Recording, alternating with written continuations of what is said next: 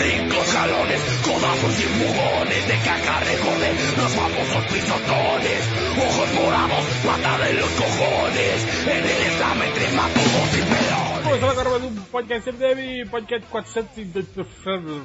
não interessa mais a numeração, isso é, né, faz parte do nosso passado. Estamos hoje aqui num programa especial onde vamos comentar os filmes do Oscar, olha só, filmes, vários filmes aí. Veja só. Concorre ao Oscar, né, nesse final de semana. Muitos, inclusive, que nem estrearam no cinema aqui no Brasil, né, mas nós...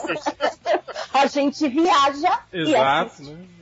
Viajamos para os Estados Unidos e assistimos vários desses filmes. todos. E hoje estamos aqui com o Nerd Reverso, Opa, Lojinha, Olá. nossos convidados que já nem são mais convidados, né? Já são membros honorários. Adriana Mello. A Marvel tem clássico sim e... Olá! e Dudu Salles, o nosso coxinha predileto. esse, esse tema que nunca vai morrer, né, cara? Eu acho muito triste o fato de que Batman vs Superman não tá indicado como melhor filme nesse Oscar. Eu acho muito triste isso. Ah, Compensação, na, na outra, na outra competiçãozinha ali, Ele tá, né? acho que... Va- Vamos lembrar uma coisa: Esquadrão Suicida está indicado ao Oscar e Batman vs Superman não tá. Não, pior. O, o Batman vs Superman tá indicado pra pior roteiro. Esquadrão Suicida não está, né? Indicado pra pior roteiro do filme de ouro, cara. E Pois é, olha só. Isso é incrível, né? O Jared Leto tá concorrendo, né? No Framboesa. Eu acho que tá. Eu não, não- Tá, tá, eu tá. não lembro de todos os. Pior ator coadjuvante. Olha aí, hein? Ju... Pior Coringa não tá concorrendo, não? Não tem prêmio especial? É, esse eu já ganhou. Eu- Já ganhou, né? É, isso aí é entre ele e o Heath Ledger. Nossa, Ledger polêmica. e não pode falar mal do morto. Co- começamos polêmicos, vai, vai, vai. Gente, posso só fazer um, um parênteses aqui? Entra em qualquer vídeo que aparece o Coringa de tanquinho e lê os comentários, meu. O duro é que o Coringa de tanquinho colou. Ah, o povo gosta, né? Galera aí. da- Nossa. Olha, na Comic Con, na última, né, na CCXP é, do, do ano passado, a gente só tinha caras fazendo cosplay desse Coringa de tanquinho, como você tá falando, e meninas fazendo a Arlequina do filme. Tava cheio, cheio. Era o que mais cheio, era Coringa, Arlequina e Deadpool. Mas Deadpool tá tendo já há algum tempo, né? Já virou tendência. É. Mas o Coringa do filme tinha muita gente, assim, muita gente. O que é meio Caraca, triste realmente. saber que para toda uma geração de pessoas o Coringa vai ser isso aí, né? Eu Caramba. peguei aqui o primeiro vídeo do Jared Leto Coringa, aí apareceu comentários, meu Deus, tô apaixonada por esse Coringa. Por que É, foi só aí. 40 segundos? Podia ser mais tempo. Se eu Essa dissesse que ia ser lindo no papel de Coringa, muito doentio. Sim, é doentio. Cara, De nada Mas- por responder essa pergunta. meu, uma relação toda errada, toda errada, e ver um monte de meninas suspirando por- pelo cara é muito triste pra mim, cara. Ah, é porque é o Jared Leto, né? Se fosse um atorzinho desconhecido, ninguém ia estar ligando. Mas sabe que eu adorei o fato de a gente começou falando sobre filmes quando o tema é Oscar, porque tá relacionado, entendeu? Tem E esse ano, esse ano principalmente, né? Lá Não, aí. Tipo, É que tem uma, tem uma tradição que a gente, quer dizer, quase todo podcast tem que se falar de Batman vs Superman. Isso. É uma tradição. Dessa vez, como que puxou fui eu, não posso reclamar não, tá de boa. Mas então vamos, vamos ao Oscar, vamos ao Oscar, né? Bom, esse mais um ano, né? Esse agora que aumentaram os indicados, agora são nove indicados, né? São nove filmes. 10 indicados. São 10, É, dez. São dez? São 10. Não, Já já, já tem, tempo, já tem alguns anos, não, já tem alguns anos que eles abriram pra até 10. Só que eu acho que só no primeiro ano, se não me É, engano. esse ano foram é nove, eles né? realmente tiveram 10. É, esse ver. ano foram 9, Tá. já teve ano com 7. Eu acho que nunca teve menos do que 7, desde que começou Cara, essa nem, nem regra. reparei Mas que assim, tinha... Jurava que eram 10. e- eles É, abriram já alguns anos 10. pra até 10. É, então, esse ano É são que- é nove dez é indicados, né? Nove filminhos que levam lá no seu cartaz como indicados ao Oscar, né? Foi meio que o esquema, né? Quando o técnico faz aquele esquema na CBF, pra, tipo, né? Convoca o cara pra seleção pra dar uma valorizada no passe, né? Mesmo que o cara Sim, não joga, sim. fica ali, né, tal. Né? O Oscar tá fazendo isso com O filme. famoso 23 jogador. né? É. Não vai jogar. Não vai.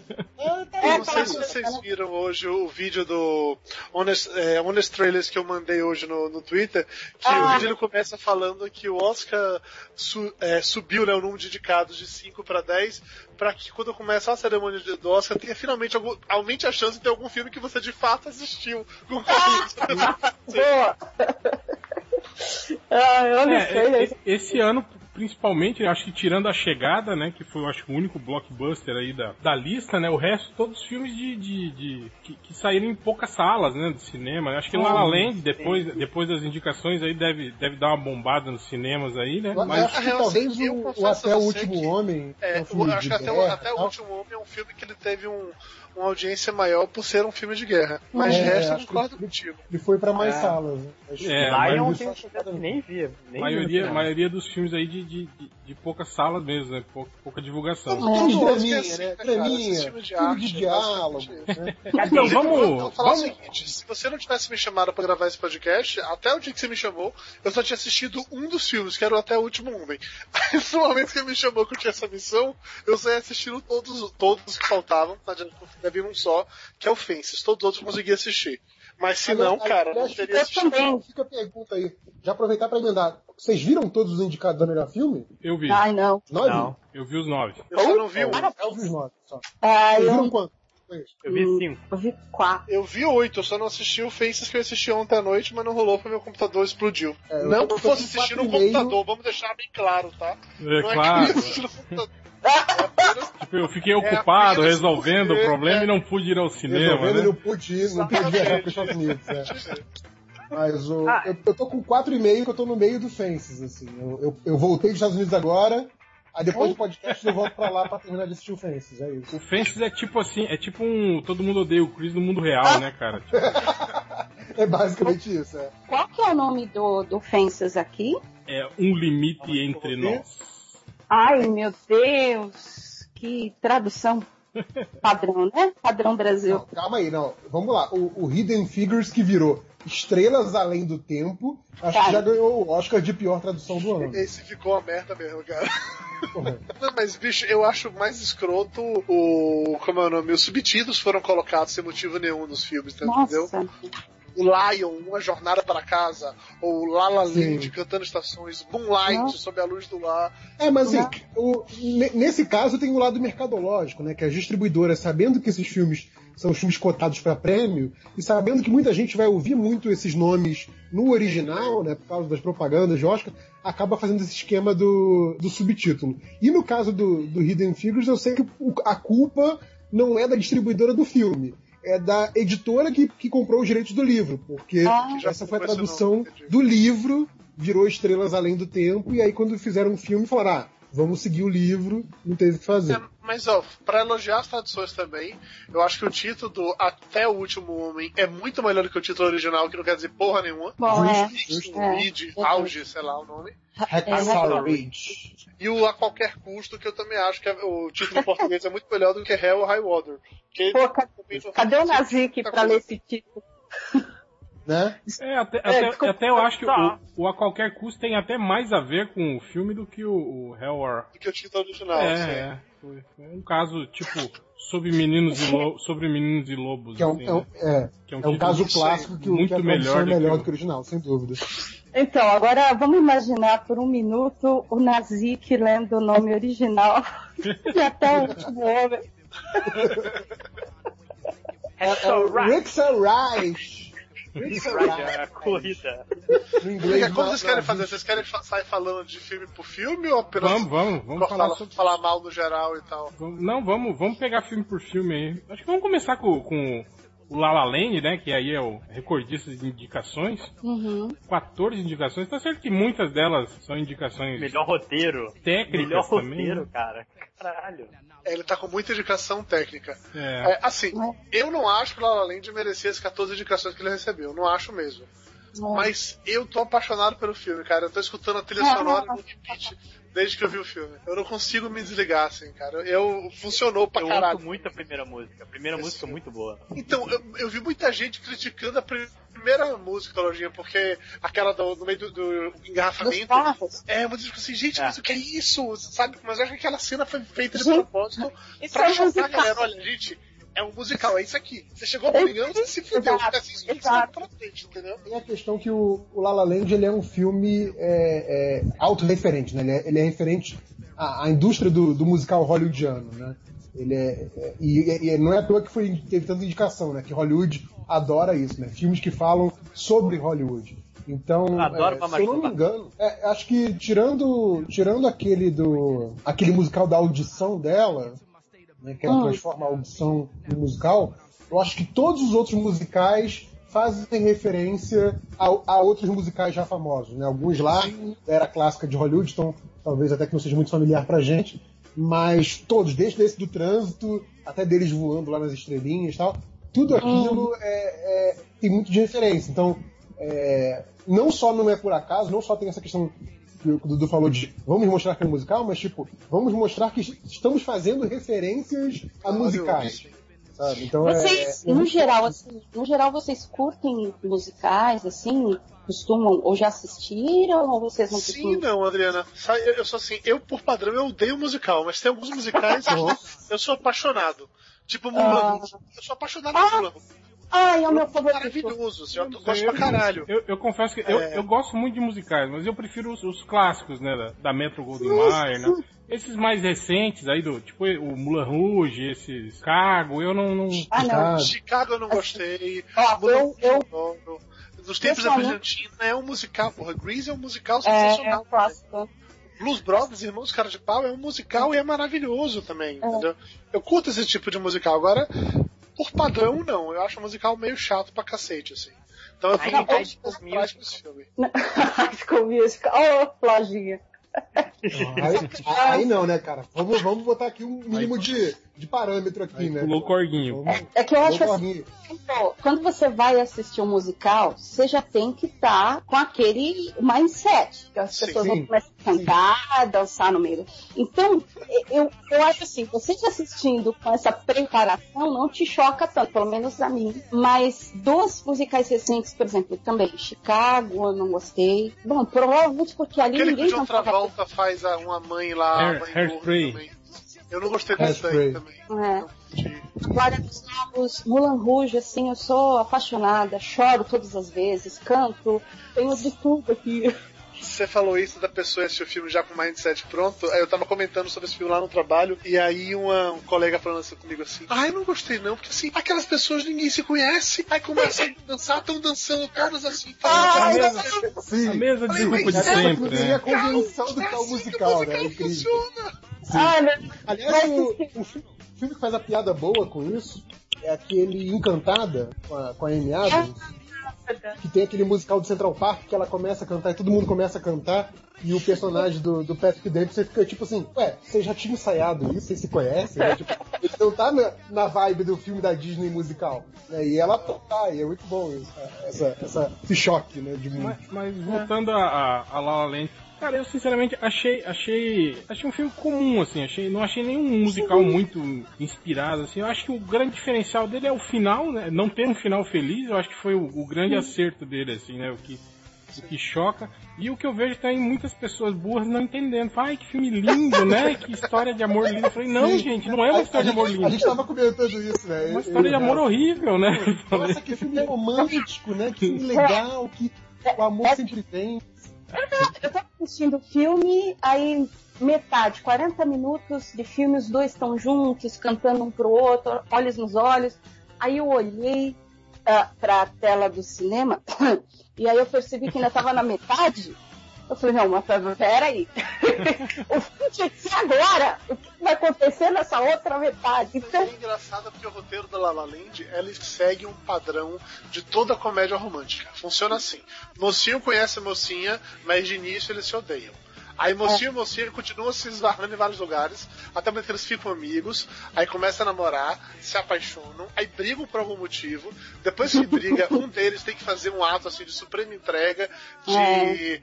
de declaração de amor público, direito a pass- passar realmente vergonha em fazer isso em público, aí é perdoado e os dois vivem felizes para sempre. Essa, tirando o Felizes para Sempre, é exatamente a mesma estrutura do La La Land, só que tem música separando um bloco e outro, e eu achei lindo, cara. Funcionou pra mim. O final, eu não achei triste. Eu achei o final melancólico. Quando É, acaba daquela é, melancolia. Que é uma- é uma melancolia que.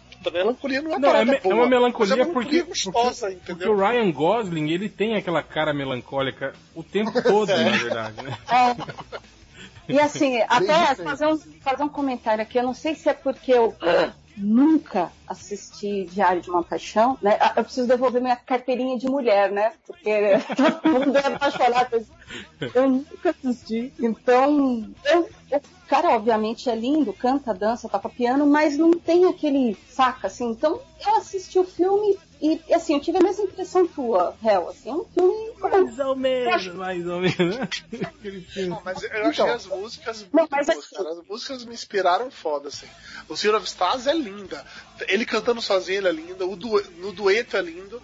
E na cena final, quando ele tá tocando lá e os dois é, imaginando a vida inteira que teriam juntas, puta que pariu. Eu só não chorei. Eu só não chorei. Porque eu sou muito macho, senão eu chorava. Eu sou muito macho. Achei que ia falar assim, eu só não chorei porque. Eu só não chorei porque eu entendi errado o filme, né? Eu achei que eles tinham ficado juntos mesmo, e só agora que eu percebi que não. Que eles... Eu acho que assim, o roteiro não me pegou, mas eu vejo da mesma forma que você vê, Dudu. Assim, é um filme extremamente bem executado. Nenhum dos dois é músico, né? Com, com exceção do John, John Legend, que É, que é, faz o, o cantor lá da banda, o Keith. não, assim, não tinham ali.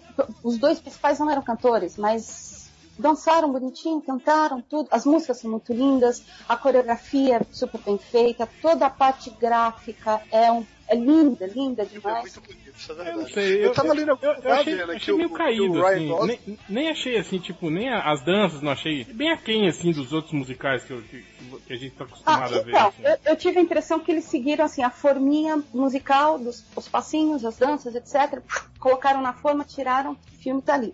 Mas, como ele é muito bem feito, pelo menos a mim chamou a atenção. Só que eu Sobre confesso isso, que sobre isso das danças, eu achei legal o fato que assim, a, a Emma Stone ela é desengonçada.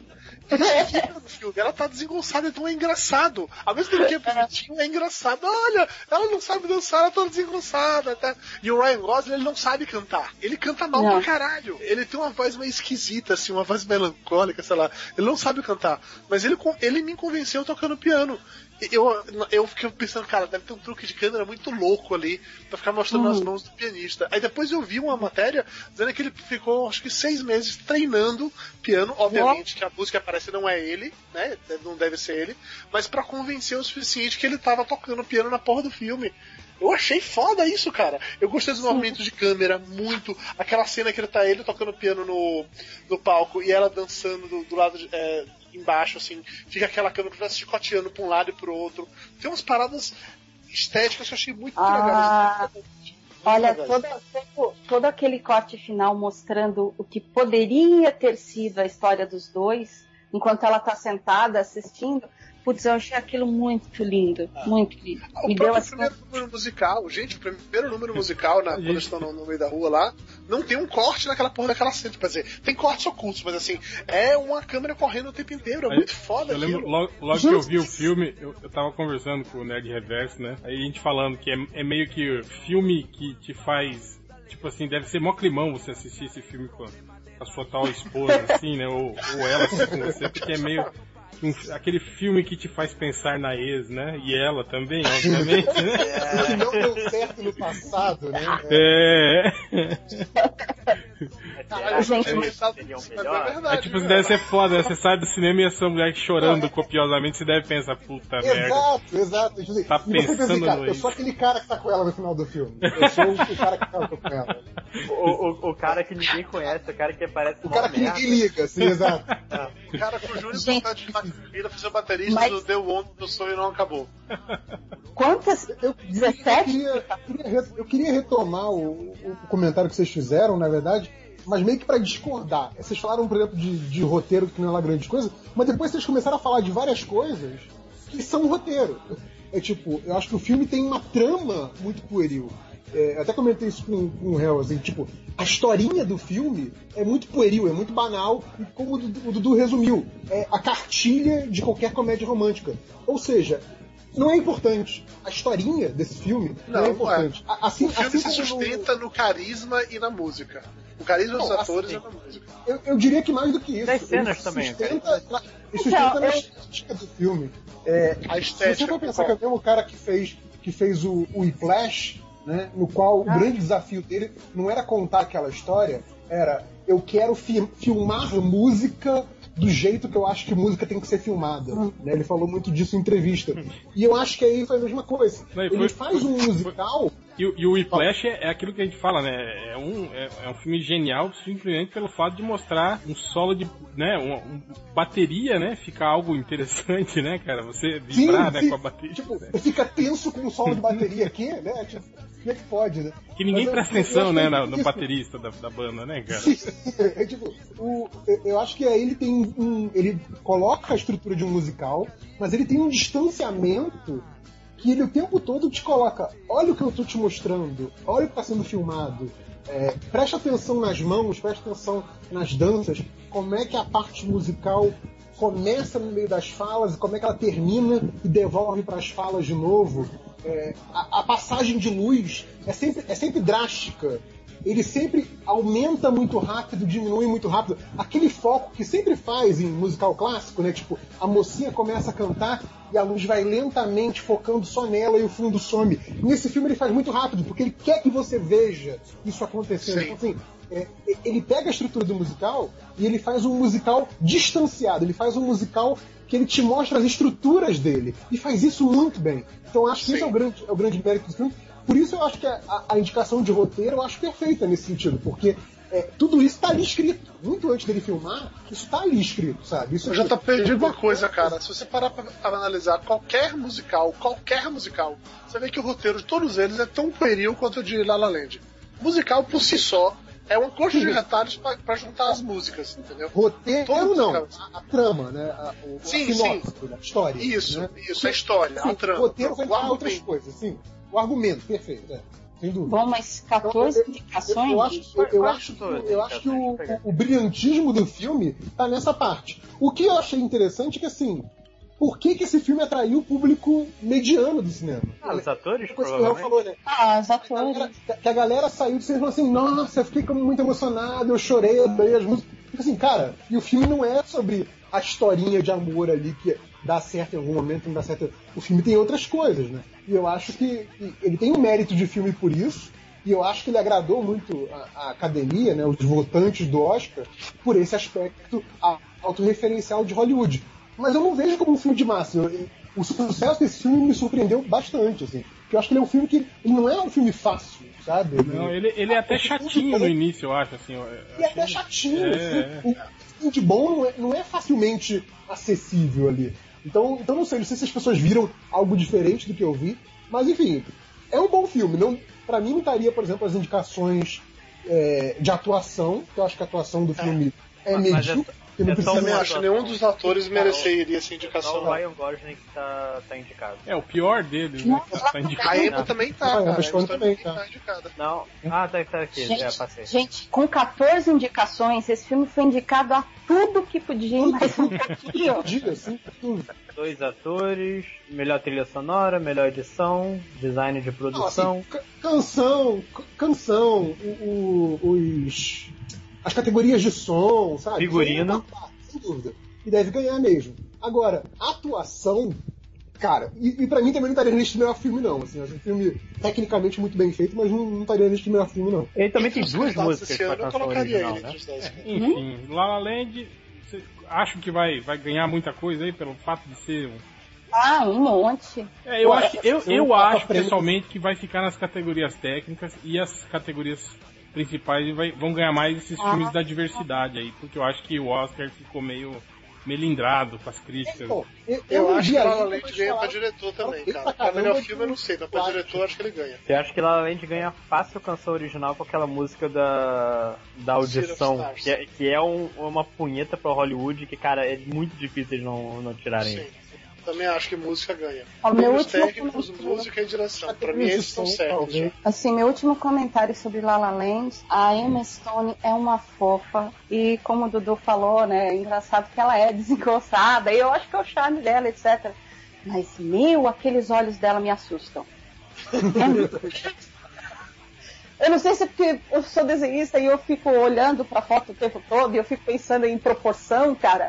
É muito Então, Ana, eu li um, um, um texto falando que esse filme ele teve um orçamento muito maior do que o previsto, porque foi só o CGI pra tornar o olho dela maior no filme. Isso é olho de anime, meu. Mas isso anime. que, isso que a Adriana tá falando de proporção, tá, ela é meio, meio errada mesmo. Tipo, ela tem um nariz curto, né? Os olhos grandes e separados, ela é meio estranha mesmo. Agora, imagina o ouvinte do MDM que é fã da Emma Stone. Não, vamos, vamos dizer que é gordo. Eu, eu sempre cornetei. O pessoal até me sacanei, mas eu sempre cornetei no Stone. Não, não, não curto, não. Não era a Emma Stone que bateu na trave? É, era essa história É, mesmo. é. É essa história mesmo. Ou como diria, como diria o nosso amigo ela tem cara de dodói, né? Não, eu penso nela, me vem na mente aquele gif. Eu não sei que filme que é, mas é um gif que ela tá cheirando uma comida, etc. E ela, ai, yummy. E, meu, os olhos, vocês veem, os olhos se mexem. E, lados opostos e não é. É muito bizarro. Ela já deu até entrevista que ela falando que ela nem sabe como ela conseguiu fazer aquilo. Não sei se vocês já viram esse gif. Eu acho justo até colocar no, no post. Porque é muito bizarro. Vamos pro próximo? Vamos lá. Era lá. Qual deles? Vamos pro A falar, já Chegada? que falou de um bom, vamos falar de um ruim agora. Ixi, ixi, polêmica. Qual? Qual que você quer falar? Cara, Moonlight. Moonlight é muito merda. Que filme ruim. É, eu não vi gente. Moonlight. Eu vi ontem, Moonlight. Ah, Eu não vi ainda, mas eu vi, eu vi falando, as pessoas falando tão bem desse filme. Cara, ó, eu vou te dizer uma Nossa. coisa. Ó, ó, eu, eu acho que o filme tem méritos, de fato. Primeiro de mostrar, tipo assim, uma fase do- da descoberta da sexualidade que dificilmente os filmes mostram, que é a infância, né? Um- uma criança, né?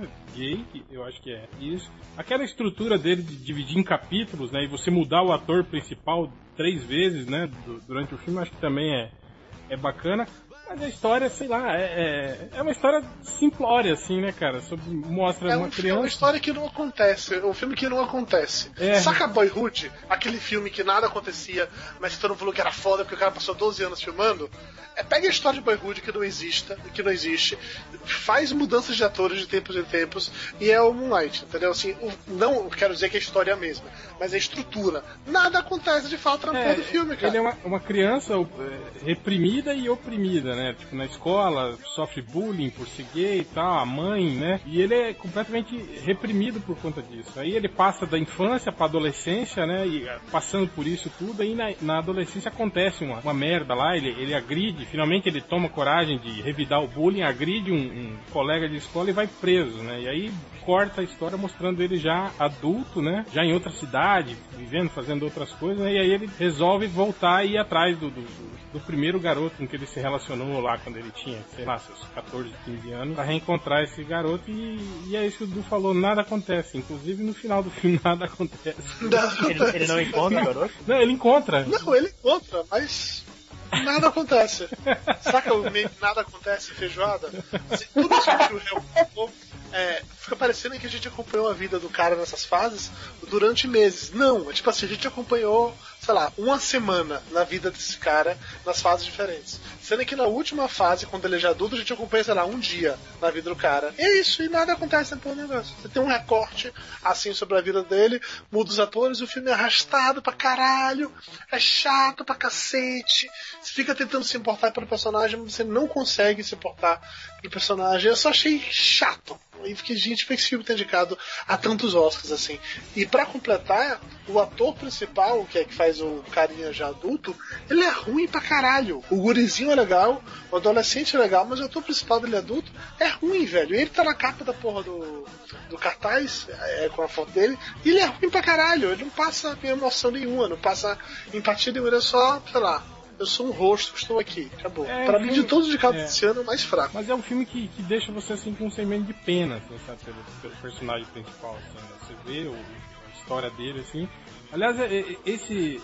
Eu tava, tava até comentando no Nerd Reverso, esse Oscar é tipo assim, é o Oscar da, da, da bad vibe, né, cara? Aham. Cara, o que tem de filme assim que pra baixo, né? Aquele filme Sim. caralho, aqueles filmes assim, né?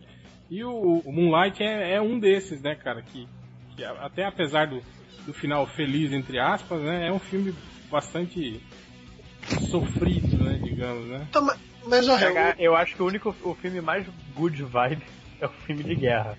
Pelo menos os que eu vi.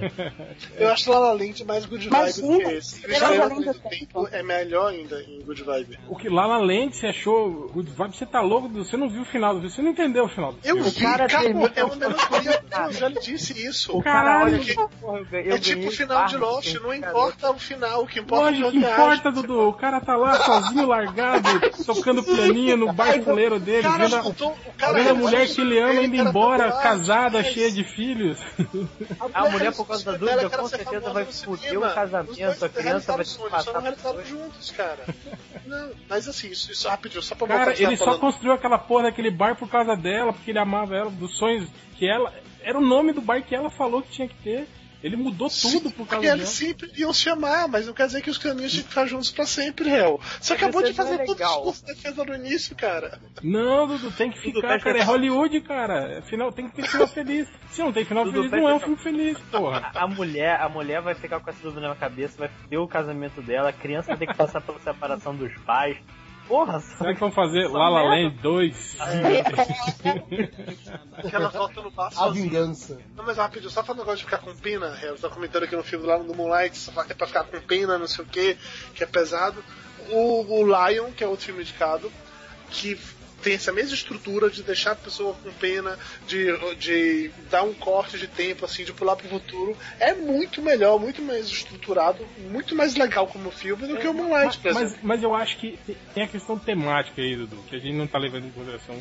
O- é o que eu tô falando, o Moonlight lida com temas, assim, muito mais, digamos assim, é, acessíveis. Não, não é. Assim, pelo contrário, é temas assim que as pessoas evitam ao máximo, assim, sabe? As pessoas não, não falam sobre isso, sobre, sobre sexualidade na infância. por exemplo. Você, você já viu alguém discutir isso? No cinema, principalmente, né, cara? Num, num filme, assim, grande circuito, né? Você tem aí filmes menores, filmes, né? Eu lembro de alguma série de TV, tipo aquela da, da Claire Danes lá, o My So Called Life, que ela tinha um Se amigo viado. pensar, se você for pensar que aí você tá falando que tem o protagonista que é negro e gay, Sim, e a história dele sendo contada, é, pobre esse com a mãe viciada em drogas.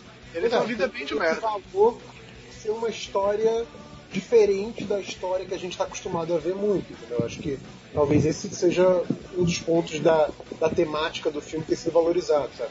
Por ser simplesmente algo diferente, algo que a gente não está acostumado a ver. E eu concordo, eu só acho que você pode fazer isso sem ser chato. O Lion fez sem ser chato. É esse o ponto. Então, cara, então, vamos, vamos, falar do Lion, então, pelo menos o Lion eu vi, o Moonlight eu não vi. Alguém mais quer falar do Moonlight aí? Eu Eu não não vi. vi. É, deixa eu falar do Lion, Não então. perderam nada.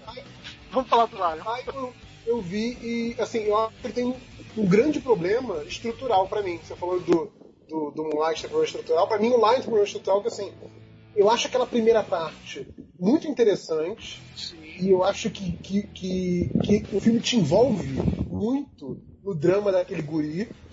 E aí, quando passa pra, pra parte dele adulto, um guri bem nascido, bem de vida, tal, não sei o quê, tá começando uma carreira que tem tudo pra ser bem sucedida, ele fica num, num draminha pequeno burguês concordo. que, cara, você acabou de ver 40 minutos do moleque quase sendo morto a cada dois minutos, sabe? Co- como você quer comparar um drama com o outro, sabe? Eu entendo que o cara tem os seus dramas existenciais e queira buscar sua família, mas como isso é pequeno perto de tudo que ele passou quando garoto, sabe? É, a, a- a gente até, a gente até comentou, acho que a gente tava comentando no, no- no grupo Do de, Twitter. de discussão lá do Twitter sobre isso, sobre o, o Lion que, que, tipo, o início do filme é, é- é- é fantástico, assim, tipo, é- o filme te Sim. pega ali, né? Você vendo o drama da, da- dos dois irmãos, né, da criança, ele se perdendo, aí você, caralho, e agora? O que, que vai ser dessa...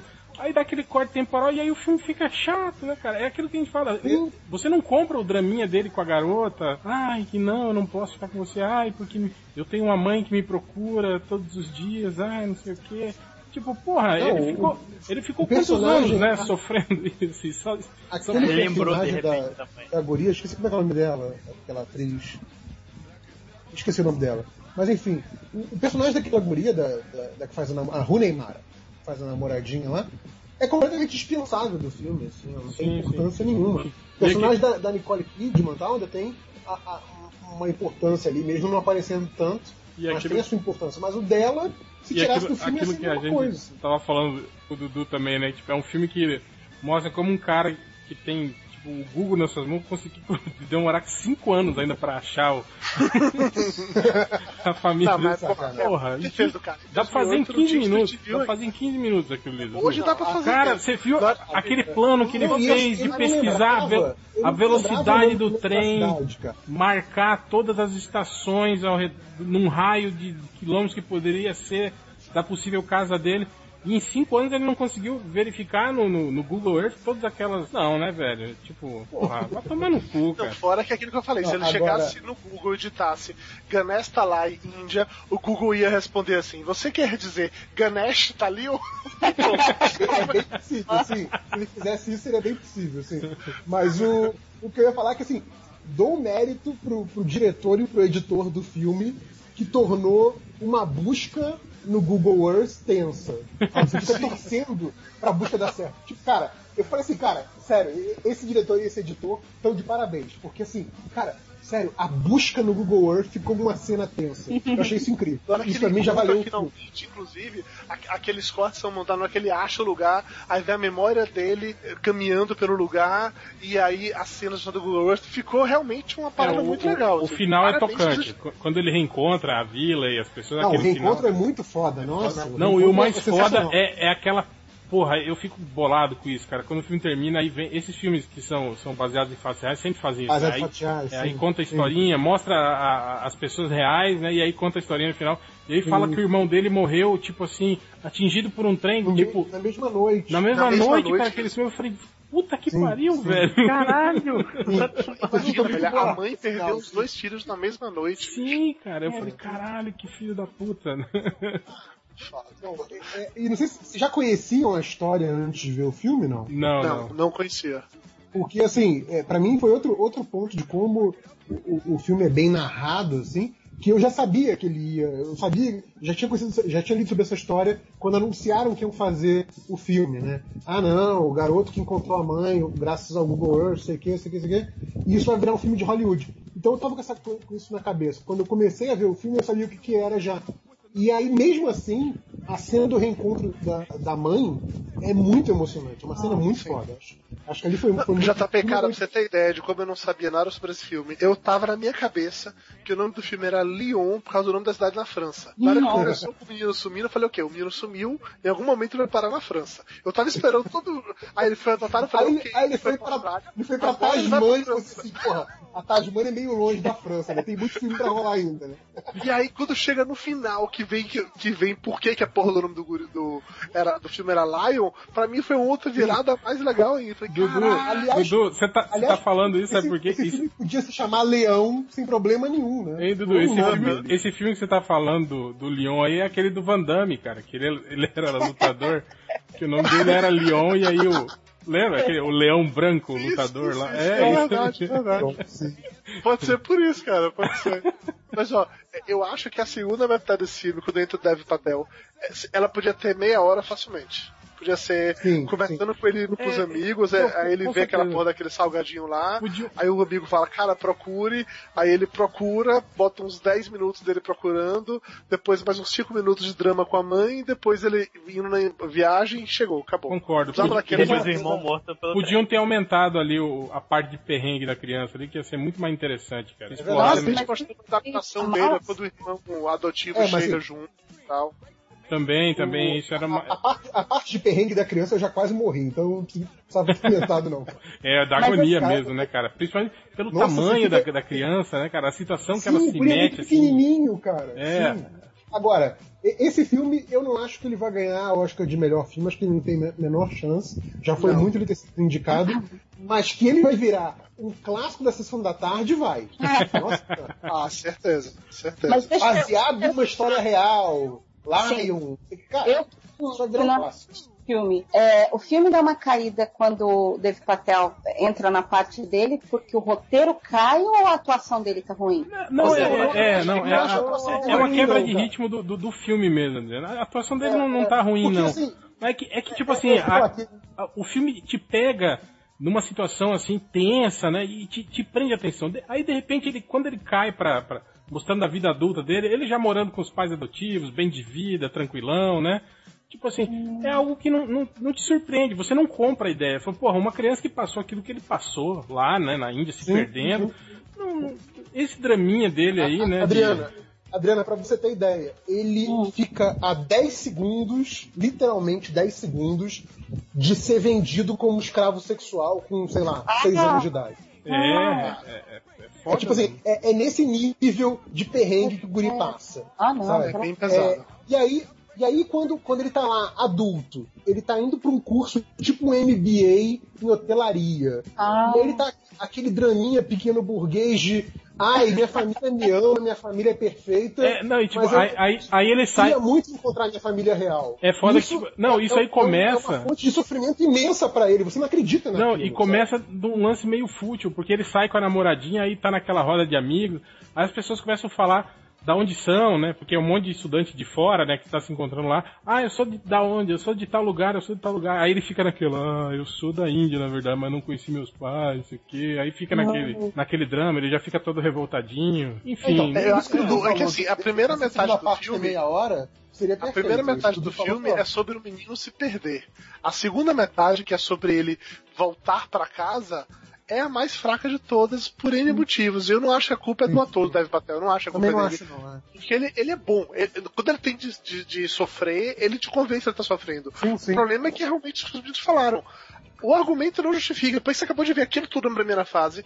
Na segunda fase, nada aquilo justifica. Se ele fosse adolescente, você poderia até acreditar. Ah, mas adolescente de repente pode ser, porque adolescente é chato. Aquela, aquela hipérbole de adolescente, sim, É, sim. que tudo é maior do mundo. Você não é pô, minha cara, mãe, né? Aquela, né? Você não é minha mãe. é, Você é a Nicole Kidman, você não é a minha mãe. Pô, mas aí tem uma, tem, uma, tem uma revelação que eu achei bem legal do filme, que é, que é tocante, assim, que é na hora que ele vai comentar sobre Nicole, com a Nicole Kidman, né, a mãe adotiva, meio que pedindo desculpa por, porque ele, por isso que ele tá fazendo querer encontrar com a mãe e tal, e que se ela tivesse tido os filhos dela mesmo, que não teria carregado essas, essas crianças com bagagem e tal, dando a entender que a Nicole Kidman não poderia ter filhos. E aí ela fala que não, que ela podia ter filhos. Só que ela não quis, que ela e o marido acharam que já tinham crianças demais no mundo, que eles preferiam pegar uma ou uma criança sem Crianças que chance, precisassem, sim. que sim. precisasse de verdade, para dar uma nova chance para essas E é, crianças. e é sabe? estranho ver aquele ator que faz o marido na- da Nicole Kidman, porque ele só faz filme que, que ele, é, que ele é bandido, né? Que ele é filho da Ele é puta. bandido, é, que é Ele vilãozão. bruta muito. Eu olho pra cara dele e falo, né, não, cara? esse cara deve, deve bater nela, esse cara deve, deve, deve ter algum problema aí. Ele é um momento, réu, que assim como no Até o Último Homem, que o Dev Patel ia descer lá pra separar o cara que ia querer bater na mãe. Eu esperei esse momento pro filme, cara. Não, é- é- mas é bizarro mesmo, assim, cara. O cara ainda dá sorte de ter os melhores pais do mundo. Eles não, eles não adotaram você porque precisavam. Eles adotaram porque queriam mesmo. É, tipo, É. eles estavam procurando uma criança em dificuldades, assim. Não, não é, não é tipo assim, ah, não, a gente queria um filho e não tinha filho aqui na, na Austrália. Não, não. Eles foram procurar criança na merda por isso. Eles queriam ajudar crianças na merda. Então, assim, o, o, o guri realmente, assim, ele podia ter dado muita merda com ele, ele achou os pais perfeitos, e rola meio que assim, cara, ele é meio que um adulto ingrato, sabe? Até certo ponto. Tipo, não é, ah não, eu, preciso pra descobrir minha identidade, eu preciso fazer essa busca, não sei o quê, descoberta espiritual. Mas não, ele meio que guarda aquilo pra si, não conta pra mãe, a mãe fica, entra modo deprê, sabe? É meio adulto, criança ingrata, sabe? E o cara é adulto, então isso que não, não, não faz muito sentido, sabe? O cara foi, o cara foi adotado pela Angelina Jolie e o Brad Pitt tá reclamando. É isso. É mais ou menos isso, é, é, é mais ou menos isso. tipo isso, tipo isso, tipo isso. Mas enfim, vamos para o próximo? Vamos, vamos falar de outro dramão pesado ou você quer pegar algo mais leve agora? Não, vai aí, Adriana, puxa um aí. Qual que você quer esse falar? aqui eu assisti hoje cedo e então tá fresquinho na memória. É A Chegada. Chegar. Chegar. Melhor filme de todos, todos, todos. É, não, é, é, é Eu uma, não é uma, gosto, eu não é uma, gosto. é uma ficção mais bacana, mas aquilo que eu falei, é tipo assim, é Independence Day, só que, só que em vez da humanidade Tem briga. se unir pra matar os aliens, eles se unem pra aprender a ler e escrever. Não, é, é engraçado nesse filme que, que eu fui ver com minha namorada e ela, tipo, ah, não acredito, filme de Alien, vai ser tiro explosão, vai ser uma merda.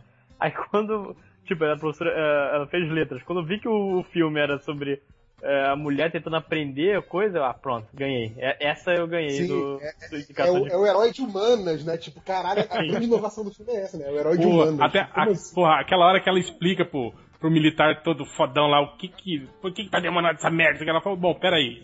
Aí ela escreve, né? O que, que você quer? Veja bem. É, aí ela começa a explicar a, a palavra. Ah, o que tem- sim, primeiro você tem que fazer eles entender o que é uma pergunta, o que você quer, o que são eles, o que são, somos nós e não sei o que. Eu falei, caralho. Aí o cara só olha e dá, não, beleza, ok, continua seu trabalho. Tá de. Desculpa. Continua aí. É... Mas- a, mas- mulher já tem uma aula disso. Se, assim, eu fui assistir, eu consegui fugir de todos os spoilers possíveis. Então eu, assim, eu sentei no cinema hoje cedo, sem que a Qual é o minha grande spoiler desse filme? Tem algum spoiler desse filme? Ah, o da, Tem, da, tem da filha sim. da, da Amy Adams. que- É, a Pô, o fi- não, o, o final é, é bad vibe total esse filme, né, Sim. cara? Esse É, filme. é, porque é interessante, porque quando, quando você, jurava, você jurava que tipo, a filha morreu antes do, Exato, do evento exato. cronológico do filme. A mulher não quer falar, Não, ok. pior que quando conecta tudo na sua cabeça, quando ela fala, ah, descobri porque meu marido me largou, que é aquela hora que ela fala, que o cara fala pra ela, você fez a escolha errada, que tipo assim, ela sabia que ela ia casar com ele, que eles iam ter uma filha e que a filha ia ficar doente e ia morrer. Ela sabia disso e podia ter alterado isso, mas ela preferiu não alterar, ela seguiu o curso porque tipo, é aquilo que eu quero, né, cara? É aquilo que eu, É. que eu preciso, é, é a minha vida, né? E o cara, tipo Cara, assim, eu falei, olha esse gavião arqueiro, filho da puta, cara, largou a mulher, a filha doente, né? E lembra que ela, a, a menininha falou, ah, o papai não, não, não, não fala direito comigo, mal me olha, né? Comigo. Caralho, é, exato. Eu falei, olha que filho da puta, velho. Olha, Eu nunca confiei nesse Gavião Arqueiro, cara. Você, eu acho que é por isso que o filme, na minha opinião, eu sei que não do JP, mas que o filme é tão bom. Se você parar pra pensar que o filme começa, é, é todo centrado em cima de tradução, de linguagem, de alien. E o filme te prende até. Meu, quando tá Amy Adams lá e o arqueiro, a primeira vez que aparece aliens, os aliens e você não sabe o que vai rolar, você não sabe o que vai acontecer, é só aquela tela branca um monte de fumaça. E outro ponto que eu achei muito bom do filme, eles não perderam tempo em pensar num, num alien com luz e neon. É É, pin- importante. Pintaram a mão do cara de preto, né? E ficava atrás do vidro, do cara. assim. Eles estão, eles estão o tempo todo no meio das, né, da, da névoa, eles não estão eles não não estão em foco, porque a ideia do filme não era se focar, eh, se manter nos aliens. Porque eles chegaram, como eles chegaram, etc. Era, bom, tem gente que, eu já li assim uns reviews e tal, tem, teve pessoa que, teve uma série de pessoas que não gostaram da revelação final, não gostaram daquela história de a China mudar de ideia e de repente Uhum. aquilo salvar o mundo, todo mundo cantando We are the world, we are the children. Mas é, eu achei que a história foi tão amarradinha que mesmo esse finalzinho, sabe, que a gente sabe que nunca vai rolar, né? A China ia mandar bomba, o Putin ia ser o primeiro que ia querer explodir tudo, quer dizer, isso não ia rolar. Não, Mas hoje em mesmo- dia o Trump já seria o primeiro a mandar alguma coisa pro caralho. É, mesmo isso não estragou o filme pra mim. E foi uma surpresa gigante o lance dela ter esse dom de conseguir ver o futuro. Eu assisti esse filme com minha mulher e eu, a gente demorou umas três horas pra assistir, que toda hora que ela queria dar pause pra me explicar alguma das coisas sobre é, Linguística, lá a comunicação, porque ela fez comunicação e aí, não, isso nas minhas, pera, pera, pera, olha, nas minhas aulas, isso assim, assim, toda hora rolava É isso, tipo- toda hora. A, a primeira vez que você viu o filme, você já viu, tipo, com comentários, né? Exatamente isso, faixa de comentário. Eu tinha tomado um spoiler que tinha alguma coisa relacionada com viagem no tempo nesse filme. Mas na minha cabeça era uma coisa tipo o The 4400, aquela série lá, que na verdade os aliens eram as pessoas do futuro. Eu já tava achando que era um negócio assim, entendeu? Eu tava esperando isso como revelação, já como falar que tinha viagem no tempo. Quando veio a revelação e eu percebi que não era isso, eu achei foda pra caralho, porque o filme me vendeu realmente que ela tinha, sei lá, perdido uma filha, tava traumatizada, tava se recuperando do trauma, mas não, ela era só uma pessoa arredia, não gostava realmente de pessoas, e rolou aquela parada toda. E quando acabou o filme, que eu ainda tava empolgado pensando sobre isso, eu cheguei no trabalho pra comentar sobre isso com as pessoas e eu percebi que algumas pessoas tinham entendido um negócio diferente de mim. Então eu Ai, queria ai, ai. sobre isso. É, para vocês, desde o início do filme, ela já tem esse poder de saber as coisas do futuro, ou é naquele momento que ela encosta a mão lá na porra da tela e que o Alien bota a mão pelo outro lado, que tipo desperta a porra desse poder nela e essa que é a tal da arma de ver o futuro? Ó, eu. Não. A minha visão é que ela sempre teve esse, digamos, poder, mas ela não entendia o que eram aquelas visões. Não, não, não. Não? Não? Não, eu Não? também acho que ela ganhou Eu com o acho que não. É, foi. foi não. eu- a gente teve até essa conversa, eu e o JP, logo depois do filme, falando sobre isso. Porque, pelo que os aliens falam, se você decodificasse a linguagem deles e soubesse Hum. como, como eles pensam, né? Que é o que acontece com ela, né? Quando ela, quando ela fala, ah, eu consigo Uhum, ler Sim, sim. tudo, né? E aí ela percebe, tipo assim, todo, todo mundo que conseguisse fazer isso, decodificar a linguagem e, tipo assim, passaria a ver o tempo como, não como algo linear, né? Você poderia ver o tempo, que é como os aliens veem, né? Que eles falam, ah, a gente só tá aqui Sim, sim, sim. daqui a, a, a 1300 anos a gente vai Você Você, precisar- perde, é, você vai- perde a visão de causa e efeito e você vê a visão completa. Isso, isso. Uma Então ela, ela aprendeu isso, né? Ela, ela digamos, Sim. decodificou a linguagem É. a- e aprendeu. Ela, ela aprendeu. É tipo assim, ela virou o único humano fluente no pensamento dos aliens. E com Até- isso ela conseguiu ter o mesmo nível de compreensão. É, no, no, no conto que deu origem ao filme, claro que como o filme é, é uma adaptação, então você não pode levar o que está no conto como, como verdade para o filme, mas ela fala textualmente que ela, ela tem essa visão, tem uma parte da vida dela que ela não tem essa visão, e tem uma parte da vida dela que é a partir do, do momento que ela aprende fluentemente aquela língua até o final da vida dela em que ela tem essa visão. Então por isso que ela não consegue, ela consegue ter visões do futuro dela mesma, né?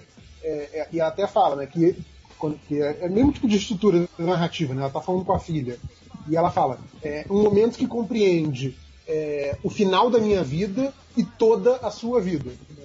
Quer dizer, todo, todo momento, toda a existência da filha já é dentro de- desse, é, dessa percepção que ela tem que é, line- que é circular.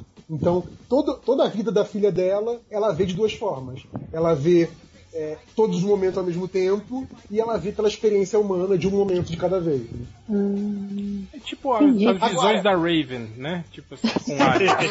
Sim. Então, pra vocês, houve um É uma ponto adaptação, é uma adaptação das visões da Raven, perfeito. Mas pra vocês, houve um momento, houve um ponto, sei lá, um gatilho, que é quando isso passa a valer, ou já valia desde o início? Então, quando, Como a gente começa no filme com aquelas visões do início, dela tendo a filha, a filha morrendo, dá-se a entender que ela já tinha vivido aquilo quando o filme começa. A gente descobre que não. Então, o meu ponto para A minha pergunta é. Ela, ela realmente não tinha vivido aquele, naquele momento, aquilo foi só uma estrutura narrativa É, não, ela- pra gente achar que eram coisas. É, ela- é a estrutura narrativa do é. filme te enganando. Mas sim. ela iria Tá, viver, né? Esse que é o lance. Sim, Tipo, sim. Ela Sim. iria viver, ela, e ela, a partir do momento que ela percebe que ela vai viver aquilo, ela resolve viver realmente, né? Que, e é a questão É. que a gente fala, quando ela fala que, o, que ela falou que o marido dela falou pra ela que ela tinha feito a escolha errada, né? Tipo, no caso de ter a filha, né? Que ele sabia que a filha ia ficar doente e ia morrer. Tipo Assim, ela poderia Nossa, escolher escolher diferente, né? Ou não, não sei, né? A gente não, não, não entra nesse mérito, né? Mas, tipo, dá a entender que se ela sabe o que vai acontecer, ela poderia, de alguma forma, optar por fazer diferente, né? Uhum. Tipo, ela poderia, ah, não, não vou ter a filha então, né? E aí eu Ah, não E sei, ela né? só deve ter dito pro Gavião Arqueiro depois que não tinha mais jeito. Sim, mas Assim, sei lá, é. quando, ela, quando ela tava doente, que não tinha mais jeito mais. que ia morrer, ela ter convidado pra ele e contado, ó, então, seguinte, eu sabia que ela tinha doença e tal, e eu quis ainda assim. Por isso ele separou Eu sei que você vai me Então, largar agora, que você não vai mais É. conseguir olhar pra cara da sua filha e você é um filho da puta. Aí daqui a três Deixa eu anos vai fazer- querer voltar comigo, só que eu vou dizer não, aí você vai chorar e você não sei o quê. De- Deixa eu fazer de novo o concordar discordando com a Adriana. Tudo que a Adriana falou que ela achou legal no filme, eu também achei legal no filme. Eu fui ver com a minha namorada e ela já tinha, já tinha lido o conto original. E aí quando a gente saiu do filme, eu fiquei assim, pô, achei muito foda o jeito que, que pensaram essas coisas da linguagem, blá blá blá blá blá. Mas a parte do- dos militares, explosão e, e essa treta da China parece meio desencaixado. E ela falou, sim, parece porque parece porque isso não tem no conto original. O Ah. conto original é, é mais de humanas ainda. Aliás, eu, eu nem É- entendi por que, que tinha. O porquê daquela bomba. Eu- vocês entenderam aquilo? Eu não Qual- entendi. entendi. Tinha um cara que viu, que é tipo Cauê Moura no YouTube reclamando, sabe? Pega o YouTube desse e grita pra caralho. Ô, Léo, Cara, você- Tem que matar, tem que explodir. O cara assinava esse canal de YouTube, ficou empolgado, foi lá e. O soldado, o soldado acreditou na, naquela, no papo, né? De Fake news, doutor. Fake news. Fake Não, no Facebook, ele Isso, entrou no Facebook e acreditou Ele entrou no. Facebook, viu o cara lá pilhando e caiu na pilha e botou a bomba lá. Mas é algo que não, tipo, ok, a bomba tá lá, explode, todo mundo se salva e, e não, não desenvolve, não adiciona nada à trama, né? Então, Não- mas É, eu confesso era a necessidade hora- de, ter, de ter ação no filme. de ter uma explosão, né? De ter, de ter Nessa hora eu pensei assim, vai ser laser todo lado, isso explodindo. Não, e o Alien salva ela, sabe? Tipo. Tipo, precisava ter, um- precisava ter uma isso, cena né? de explosão pra pôr no trailer, né? Aí eu acho que eles, né? Sim, sim, não. E no, no, no conto Michael. Michael Bay na direção. no, no conto original to- toda a, a experiência é mediada. Eles não têm só aquela tela entre eles, como se fosse um vidro entre eles. O- os aliens nunca chegam a descer. Eles só se comunicam através de telas de projeção mesmo, sabe? Então, assim, não existe o contato direto. né? Não existe essa questão do, ah, o alien tá na sua frente. Isso é muito maneiro no filme. Eu acho que foi uma adaptação boa.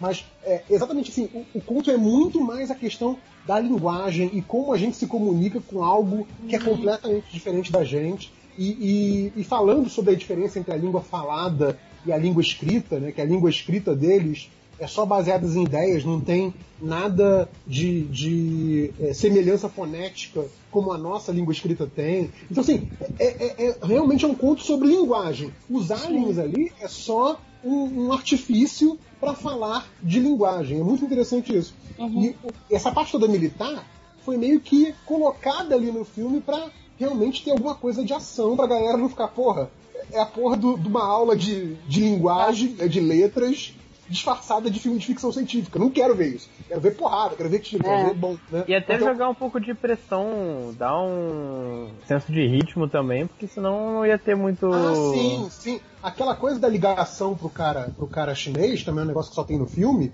é, dá um senso de urgência que o conto nunca sabe. Não, não- não tem nenhuma ação que ela precisa correr contra o tempo no conto. Então isso eu achei que foi assim, cara, a gente tem que. Por mais que seja uma coisa diferentona, isso tem que virar um roteiro hollywoodiano. Então, Sim. foram esses elementos comuns de filme de ação hollywoodiano que foram colocados lá para fazer esse filme ficar um pouco menos estranho, porque ele já é um pouco estranho. Aquilo que a gente falou, né? não é, não é o Independence Day, não é dando porrada Não. no Alien. Você tá, você Sabe- tá conversando com o Alien. Sabe, JP, uma, uma das coisas que passou pela minha cabeça, assim, nessa última parte do filme, é que, meu, se a vida real, assim que ela tivesse aparecido, né, novamente, ali no meio do, do- Uhum. dos- do- depois da abdução, eles iam levar ela, ela ia passar por uma sessão de tortura, era eletrochoque, Ela ia ser, ela ia ser dissecada, sim. Assim, a- ela ia ter que contar o que ela sabia, o que ela não sabia, e depois ela ia, iam jogar ela num jarro cheio de solução para tentar descobrir o que entrou em contato com ela, como ela apareceu, como ela desapareceu, etc. né? E os militares, "Ah, olha, olha, ela chegou daqui. Olha, Vamos ela vê deixar o ela aqui sem coisa, ninguém. né? É, ela vê o futuro. Vamos deixar ela voltar a ensinar na universidade, escrever um livro sobre os aliens. Tá bom. É, e ensinar a humanidade toda, né, a, a pensar igual ela e descobrir também o futuro, né? Pra mim, não Mas ficou o- claro de que os militares sabem que ela é, consegue ver o futuro. Eu acho que só, só ela sabe isso. Tipo assim, ela não compartilha essa informação com ninguém, não. Não, pelo menos o, o China lá sabe, pô. Não, É, o China vai saber disso no futuro, na verdade. Quando chegar naquele momento. Não, não, mas o que eu tô falando é. Não, não, ela, a ligação. No, no futuro, no, no futuro que eu digo final do filme, é, em que ela já voltou da aula, escreveu o livro sobre os aliens, ali é sabido que ela só conseguiu que, que as nações não fossem uma contra a outra porque ela provou pro general da China que ela tinha uma informação do futuro. entendeu? Sim, mas na verdade a gente É sabe a que informação que- é essa pela aquela cena É, do futuro né? que o general conversa com ela. O general pode ter sabido. assim, O general pode ter também é, descoberto como é que fazia a paradinha lá de, de ler os negócios. Ela pode ter dito isso pra ele depois. Mas eu acho que as outras pessoas não sabiam disso, não, cara. Mas, Dudu, é isso que eu tô falando. Ela escreveu um livro É, decodificando a linguagem dos aliens. Todo mundo vai Sim, aprender mas essa ele decodificar a linguagem usada, tipo assim, explicar o que é e todo mundo passar a enxergar o mundo dessa maneira tridimensional, o tempo tridimensional, eu não acho que é isso não, cara. Não, eu acho que é exatamente isso. É o, é o plano dos É um aliens, que a humanidade precisa disso para digamos, avançar todos em uníssono e aí, daqui a 1300 anos, quando eles voltarem aqui, que o planeta tiver acabado e eles vierem escravizar a gente, aí eles, a gente pelo menos entende a, a linguagem deles, entende? Agora, um negócio que eu achei belíssimo no filme foi a solução visual que eles encontraram para a escrita alienígena aquela ah, coisa dos círculos. Sim. Pozinho de grafite. Já é, já é, já é um, já é um indício, né, de que ia ter uma ideia de circularidade no final, né, de que toda a vida dela fazia um círculo, já tinha essa, essa dica pra gente. Mas a solução que eles encontraram visualmente é muito bonita. Eu achei muito legal. Assim. E é um momento daqueles momentos de silêncio eu, no eu, filme. Eu achei, não, realmente... eu, eu achei legal, mas, mas achei, achei meio óbvio, assim, que as criaturas parecem polvo e se e escrevem com fumacinha preta que o polvo solta também. Tinta, é. é. Sim, achei sim. meio. Né? Mas ok. Eu achei a solução é legal, elegante para não ter que contextualizar demais. Não, explicar eu, a tecnologia. Eu, eu, eu, falo assim, é, é algo que para mim, me, tipo assim, tudo aquilo que o filme traz de inovação, né? Do tipo, porra, ele tá discutindo algo que nunca se discutiu, que é justamente isso, a dificuldade de você uhum. se comunicar com uma raça que você não entende. Tipo assim, eles, eles se deram ao trabalho de, de pensar nisso tudo, né? De ser diferente nisso tudo, mas daí quando é, os aliens parecem com algo que a gente já conhece, entende? E, e tem um. Sim, mas ao mesmo tempo, Hel, eles não são humanoides, como a maior parte dos aliens que a gente vê nos filmes por aí. Dudu, mas eles, eles parecem com um povo e assim, tem a, a, a aguinha preta do povo também, entende? Isso que eu tô falando. Sim, sim. a tinta, eu, sim. Exato. Eu sou meio burrinha, eu não tinha feito essa ligação. É, mas alguma coisa que é, pode ser porque eu sou uma, uma, criança que cresceu com Independence Day fazendo parte da minha vida. Mas oh, se eu tô, tipo, uma puta nave daquela fica pairando na cidade onde eu moro, a primeira coisa que eu faço é pegar meu carro e ir embora. Eu não vou em direção ao negócio, não coloco placas bem-vindo, nem a pau. O Independence nem me ensinou isso, cara. Não, sabe que eu. Foge. Não, outra coisa que eu achei engraçada, né? E até que eu queria é, questionar com vocês também, né? Eu fiquei pensando, peraí, mas entre as naves aparecerem, ter todo esse arco de aprendizagem, quanto tempo será que passou? Porque em, determinado então, então, em determinado ponto ele diz que ela demorou um mês para fazer com que eles começassem a reconhecer a nossa escrita, depois mais um mês até que eles passassem a responder perguntas, não foi uma coisa assim? E por fim falava, e ela imagina que vão passar mais três meses até que uma. Enfim, vamos imaginar aí uma janela de quatro meses, né? E aí o que, que eles vão mostrando? No decorrer do filme, aonde as outras naves estão, como é que as coisas, como é que, enfim, as ações militares que estão rolando, etc.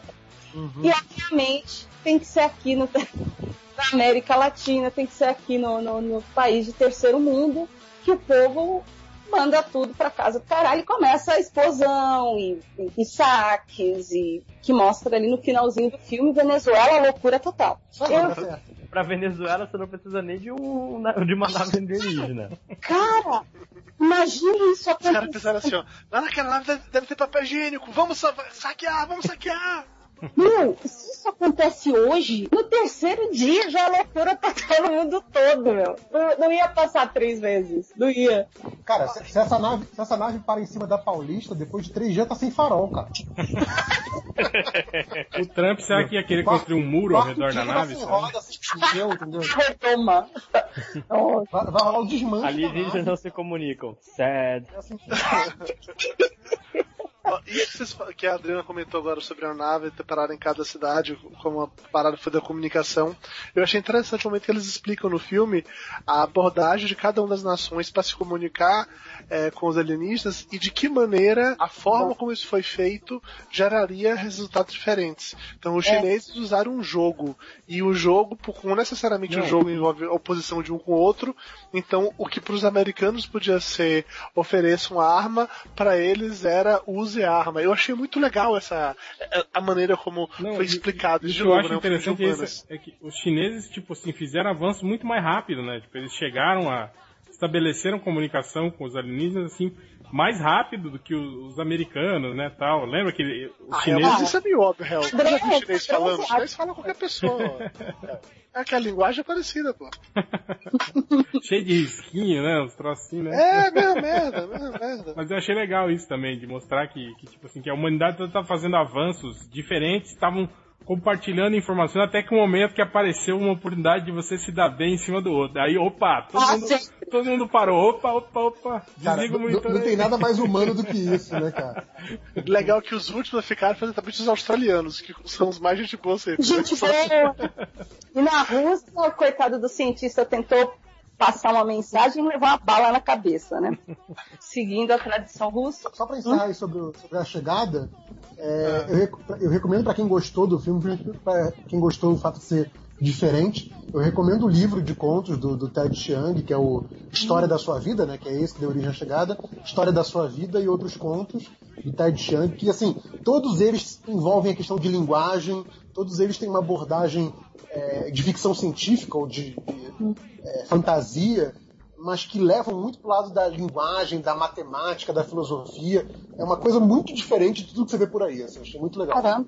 Ou então você prefere ir no, em um esquema mais catena e ficar com as figuras e só assistir o filme, né? Também. É, só ver as figuras, ver as explosões, tá beleza. É. Mas seguindo, seguindo, é... Lojinha, quer puxar um filme aí? Ou a gente já falou de todos É, que você eu- viu? Não, não, ainda falta. ainda falta. Mas eu queria puxar o, o que me surpreendeu bastante, que é até o último homem. Ah, sim. sim, sim. Um aranha girafão. Acabei de ver isso aí. Cara, é- é- o- a sinopse é de um garoto do, do meio oeste americano, não lembro exatamente o lugar, que ele é um objetor de consciência. Ou seja, ele, ele, ele- é objetor de consciência que fala, né? O, É. o tema agora. Que ele se recusa religiosamente a pegar em qualquer tipo de arma. Ele não ferir ninguém. Mesmo assim, ele quer ir pra guerra, porque ele, ele o pai dele foi pra guerra, o irmão foi pra guerra e também quer ir pra guerra. E boa parte do filme é ele tentando no, no, no centro de treinamento americano, ele tendo, ele tendo problemas, porque, porra, como você não vai pegar o rifle e treinar? Não, porque eu não vou treinar, não, você tá sacanagem com a minha cara. Eu jurava que, inclusive, o filme ia acabar ali. O filme ia... Com ele ganhando o direito de eu-. É, que eu não... Não, na verdade, que eu, eu não peguei a história, eu realmente, eu cheguei no cinema, vi que tava passando, eu fui ver, e, já- e o filme passou tanto tempo nesse lance dele tentar lutar pra, pra ir pra guerra, que eu achei que o clímax ia ser ele sendo liberado. Eu sabia já porque eu tenho amigos adventistas que mandaram um monte de artigos sobre esse cara quando anunciaram o filme, né? Olha aí, adventista, não sei o quê. É um maluco, né? O cara é um maluco. Eu sabia porque no trailer mostra ele chutando uma granada. Eu imaginei que ele foi pra guerra. Ok. Mas, É, assim, ó, eu só- gostei pra caralho desse filme. De verdade, assim. Foi um dos meus favoritos esse ano. Me surpreendeu porque eu não tava esperando nada, velho. É, me surpreendeu muito, muito mesmo. É, eu concordo com você que ah, demora tanto tempo naquela fase de treinamento dele que parece que o filme vai ser só sobre aquilo dali.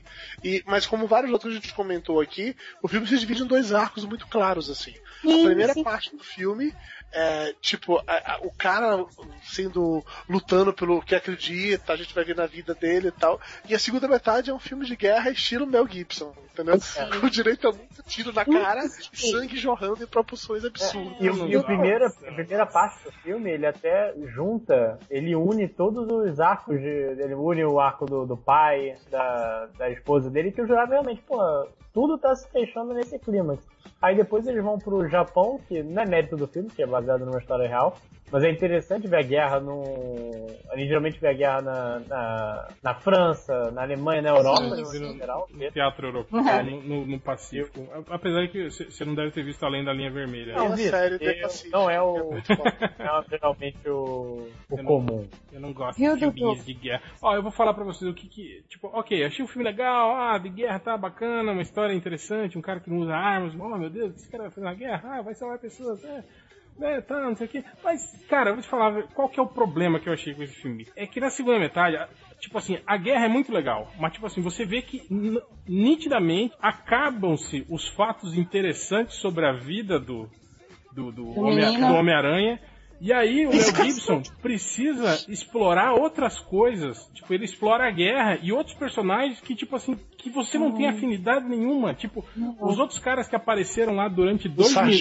É, dois minutos com ele lá no, no, no, no- no- alojamento, né? E você não, você não se apegou àqueles caras, né? Aí você vê. Eu nem assim, reconhecia ele, sinceramente. Exato, Ainda mais exato. Começa a morrer, não É, que aí, tipo assim, aí- aquela, né? aquela segunda metade da guerra, aí você vê, né, aquela- aquelas outras pessoas ali passando perrengue, tipo assim, caguei, né? Ah, que morra, não, não, né? Não tem afinidade nenhuma com esse cara, né, cara? Tipo, o Vince Aquele Vaughn, né? eu acho que é o primeiro que Caramba, morre. Então morre, pode morrer, merda. É, então eu acho que eu achei que esse foi um dos problemas desse filme, assim, né, cara? Eu acho que tivesse, sei, talvez aproveitado mais ele ali, né? Ou mostrado mais um pouco do, do P. Porque depois, quando passa a- a- o combate e ele começa a voltar pra pegar os feridos, fica interessante, fica um clima tenso, né? E- fica- Nossa, que, aqueles, Quando, aqueles- quando ele, quando ele para no- no- nos túneis Sim, japoneses, sim, é foda. sim. Não, e legal isso também, os caras falando que ele salvou, né? O cara, ah, ele está salvando, trazendo feridos, né? Inclusive trouxe dois japoneses, né, cara? Tipo, ele tá salvando até os japoneses. Não, né? detalhe que depois eu quero falar, ah, não, mas eles não aguentaram. Aí a gente Não sobreviveram. Aham. É. Mas é legal isso. Então eu acho que poderiam ter feito um filme diferente, sabe? Sem essa obrigatoriedade de ter que ter uma cena de guerra, de tiro, de explosão, de gente perdendo perna, não sei o quê. Ok, pode ter, sabe, também, mas eu achei que isso foi ficou desnecessário dentro do filme, assim, sabe? Se você for acompanhar a trajetória desse cara e você tirar aqueles 15 minutos da- da- do combate ali, né? O filme é, é o mesmo filme. Com, tipo assim, você entende perfeitamente. Concordo com você, mas se tirasse aquela parte do combate, teriam tirado a parte mais foda do filme, que é a parte do combate. Porque é muito bom, cara. Sim, é, Sabe- mas- mas sabe então, aquela é isso que eu tô sensação falando, tipo- frustrante que todo mundo ficou quando assistiu a primeira temporada de Game of Thrones, que até aquela batalha que o Tyrion ia lutar, e o Tyrion toma uma porrada, corta a cena pra a batalha já encerrada? Isso é essa sensação, entendeu? É. Oh, mas deixa eu perguntar, vocês não ficaram chocados de ver o Vince Vaughn daquele jeito? Eu Gritando? jurava que eu, eu jurava que ele tava Eu, eu, esperando. eu, não, Adriana, porque, piada porque eu, conheci, eu conheci o Vince Vaughn fazendo um remake de Psicose. Ele fazia o papel de Norman, de Norman Bates. Vocês lembram disso? Eu não, eu não tive coragem de ver, eu não tive. Só ouvi o Psicose original. É, mas eu fiquei super surpresa. Falei, nossa, Vince Vaughn. E é engraçado que quando ele vai fazer aquele papel de militar que faz piada com os recrutas, ele parece muito à vontade. Mais à vontade do que tá no resto do filme. Sim, Tipo, sim. ofendendo pessoas, né? É uma coisa que ele Ofendendo adora fazer, né? Assim, eu, eu, tive a impressão, como vocês já comentaram mesmo, né, que o, o filme tem dois grandes arcos, eles te- ele tem dois momentos ali. É, é, a impressão é que não- a primeira parte parece um filme de tribunal que fica aquela coisa, ele vai ser preso ou não vai ser preso, etc. E eu achei o, o, o Hugo Weaving maravilhoso. Fazia tempo que eu não via ele assim, num, num papel que me chamasse a atenção. Eu achei que até ele rouba a cena em que ele tá junto com o Spider-Man pes- pescoçudo. e, e a segunda parte que é realmente de guerra e, e afins. Eu gostei, eu não vou falar que eu não gostei. Teve vários momentos assim que eu acabei, né, nozinho na garganta e tal. Mas duas coisas. O Mel Gibson, o lance dele é violência, né? Ah, ele É a adora. violência. né? louca, louca, braço, perna, sangue. O cara, assim, mostrar quase em câmera lenta, assim, câmera lenta, o cara levando o tiro e a cabeça. É, isso aí é uma escola meio que. Tipo, isso aí veio do, do, do- cinema europeu, mas quem popularizou isso nos Estados Unidos foi primeiro o Sam Peckinpah, né? Os filmes dele sempre tinham essas cenas de, de, de violência, de- de- do tiro em câmera lenta, né? E depois o Scorsese também, né? Começou a, sim. a- a usar Mas, muito E esse mais recentemente a gente pode citar o Tarantino e aquele cara lá do, do John Wick. É, John mas, Wick ma- é mas isso. o Tarantino é diferente. O Tarantino é aquele sangue exagerado, né? Aquela É coisa. mais assim, bom. né? É, é o jeito. Mas você sabe que mesmo nessa loucura to- toda e gore, etc., a tripa do cara ali pendurado, eu não achei, eu juro, não me incomodou. Eu não achei que era algo que tava um exagero muito grande ou Que parecia real, né, Adriano? É esse o ponto. né? Sim, tava sim. dentro É real. estava dentro do contexto. Sim. E eu achei que ele funcionou como diretor muito mais na violência, na loucura, na ação, essa parte final, do que na construção do personagem. Eu que amo romance. Eu tava sem saco, sem paciência pra ver todas as ceninhas do Spider com a menina. Eu jurava que a garota ia abandonar ele, cara. É, mas, Não, você sabe o que, que eu acho? É que eu acho que o personagem em si é um personagem difícil de fazer porque ele é muito plano. é muito Ele é Camila. muito simples. Vocês viram a- a- a- as cenas com o cara real no final, né? Ele dando entrevista, falando. Sim, sim. Ele tem maior cara de, de. Como vocês falaram de. de como é que você fala? Ele da tem cara de maluco, de, de- de- um cara. Ele, ele me pareceu, sabe o que? Nitidamente aquele cara que foi pra guerra. Tipo, saca o Voltou Gump? Forrest Gump? O cara, que, o cara que tava lá, mas não tinha a noção real do perigo Tava que ele tá. Exato. Eu acho que. eu- inclusive, eu defendo a teoria de que esse cara só salvou aquele tanto de gente né, por conta disso, de, de não ter exatamente a noção do perigo que ele tava correndo, entende? Ele não tem noção de que se tomar um tiro ele morre. tipo, ó, Tipo que- isso. Desculpa aí, né, quem, quem os adventistas ou o pessoal que exalta o heroísmo do cara, né? Mas é, é a impressão que eu tenho, assim, né, de, de ver, assim, né? Que, porra, o cara é assim, ele contando, né? Ah, sim, aí eu voltei, não sei o que, fiz isso, fiz aquilo. Falei, caralho, velho. Esse cara é maluco, é maluco. Eu achava que ele tinha morrido. Eu não conhecia a história do personagem. Eu falei, putz, o filme vai terminar com ele levando um balaço na cabeça, uma música triste e tal. Mas, surpreendentemente, o cara sobreviveu, né? E o legal Eu é achei isso legal também não, que, só, que o- não só ele ter sobrevivido, como no final mostrar depoimento de outras pessoas que sobreviveram sobre ele. Ficou uma coisa, um gostinho de. Ah, Band of Brothers. Band of não, Brothers. Band of Brothers. Band of Brothers que tinha isso. Todo início de Uhum. episódio mostrava os velhinhos lá lembrando e tal. Uhum. E isso eu achei bem legal. Agora sim, eu não acho que esse filme vai ganhar nenhum Oscar. Talvez ganhe um técnico. Mas não vai ganhar nenhum Oscar grande o bastante para que tenha a chance do Mel Gibson ir pro palco. Então, vocês acham que. eu- acho que ele ainda tá muito queimado. Então, É, cara, é, eu ma- acho ma- que Hollywood não vai se arriscar, porque assim, olha, é o Mel Gibson, ele pode estar no agora, mas vai que não, ele ganha o Oscar, ele sobe lá, ele tá sobe lá lá e fala assim, bêbado, né? Começa a "É. bando, de, bando de judeu pau no cu, eu ganhei esse Oscar aqui, caralho! Começa a negar o holocausto. Aqui, ó, Do filho da puta. é, Ah, é, come- é, começa, é, começa, começa a apontar na, na cara dos velhinhos que estão na plateia. Você, filho da puta, que bateu a porta na minha cara no seu estúdio. Você, você, né? Né? Aí ele sobe pra pegar o Oscar com um bonezinho vermelho, né, que todo mundo conhece bem. joga, joga o Oscar no chão. Mas, mas pelo menos eu acho que esse é um filme que trouxe ele de volta, né? Pelo menos, né?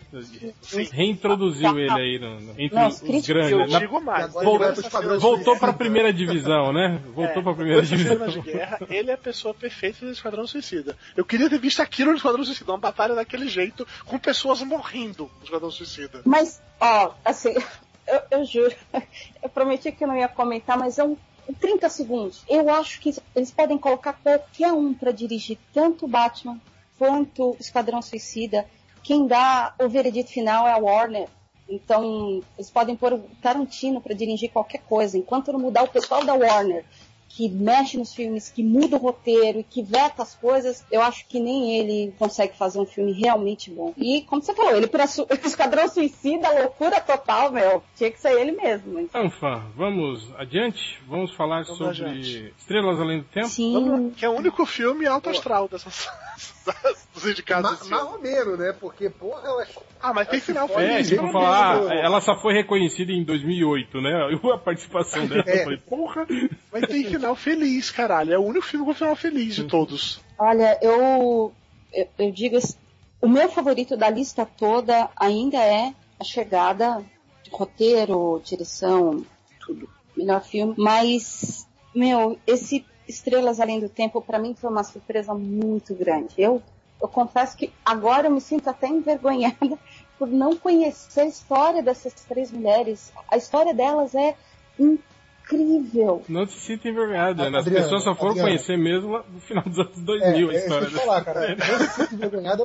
Não, não se sinta envergonhada porque eles não conheciam. E mesmo assim, tipo, sei lá, a, a elite cultural deles não conheciam. Eu, eu li bastante sobre esse filme antes dele sair. E tem uma música lá do, do Pharrell, né? Que é a música original que ele fez pra lançar no filme mesmo. E ele soube quando começaram as entrevistas de divulgação, né? É, aí que ele soube que era uma história real. Ele, Não. ele achou que aquilo era impossível demais É. pra ser um negócio ficcional. Aí ele falou: sério que isso era real? Assim, cara, eu, eu tô muito chocado com isso. Ele, ele não Mas, ó, sabia. falando em sério que isso é real, convenhamos, como é que a gente. Se é, se é que o homem chegou à Lua, o homem chegou até a Lua numa, numa época que não existiam computadores e que você tinha um bando de gente numa sala com papel e caneta fazendo cálculos matemáticos pra botar a porra do foguete lá na, em órbita pra funcionar. Caralho, isso é não, muito. o, não, o IBM já funcionava, né? Ah, É, pra é. O, filme, o, filme dá uma, o filme dá uma deslocada temporal. É, é, um, é um pouquinho anterior essa parte. É, é, esse filme, história. Dudu, pra você ter ideia, esse filme é, corre junto com. Lembra dos eleitos? O início Sim, da- sim. É isso. É, tipo, elas faziam os É. cálculos pros caras dos eleitos Os voarem. caras eleitos. sim. É. Sim. Não, não, é, não é tão cedo assim. É. Mas, de qualquer forma, né, tem, tem esse, esse pessoal que faz processamento de dados, tem sempre esse dado anedótico aí, de que uma calculadora tem mais processamento do que os primeiros computadores da NASA, né? Então é mais ou menos isso, cara. Você tá falando assim, era muito mambembe, era muito é, improvisado, era muito se vira nos E eu 30 achei aí. foda o fato de que o termo computador que a gente usa hoje é porque naquela época eram as pessoas que computavam os dados. É. Os. Eu achei computadores, muito né? louco, isso achei foda. Não, Agora, outra coisa, o filme é- é... um puta tapa na cara com a questão do- da segregação racial Nossa. que bate forte, assim, entendeu? Então, tem- tem, duas coisas aí do filme da, história real. Uma das coisas que eu vi reclamarem, e eu acho que faz um certo sentido a reclamação, mas Hum. pra mim não atrapalhou o filme, é a coisa de ter o que eles chamam lá do White Savior, né? Que é o, Sim. o. Kevin Costner.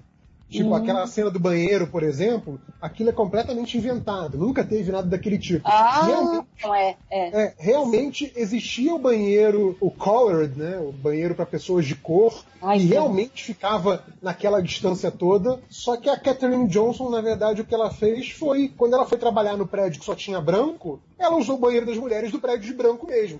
Ela não Ah. pediu permissão pra ninguém e também ninguém proibiu ela. Ficou naquela, tipo assim, não tô perguntando, ninguém tá me dando autorização. Ela entrava, ia no banheiro das mulheres, voltava. Não É tinha- a liberdade dramática que os caras tomaram, né? rolou, rolou uma liberdade criativa ali. Só que o pessoal reclamou por ter essa questão do, do white savior, que muitos desses filmes que Hollywood faz sobre racismo tem sempre o branco que na verdade não tem preconceito. O branco sabe? bom, né? Nesse caso, o branco Ah, bom. cara, mas eu Tipo acho bom que, selvagem. sei lá, eu acho que se de repente jogar o holofote nesse ponto específico, você tá tirando o brilho de todas as outras cenas Sim, sim, incríveis sim. E- e eu acho que faltou, nesse sentido de dar uma liberdade criativa, talvez um, um- um quarto personagem, além daquelas três mulheres, um personagem que poderia ser ficcional, que não fosse real, que, te- que fosse tão talentosa quanto elas e que não conseguisse.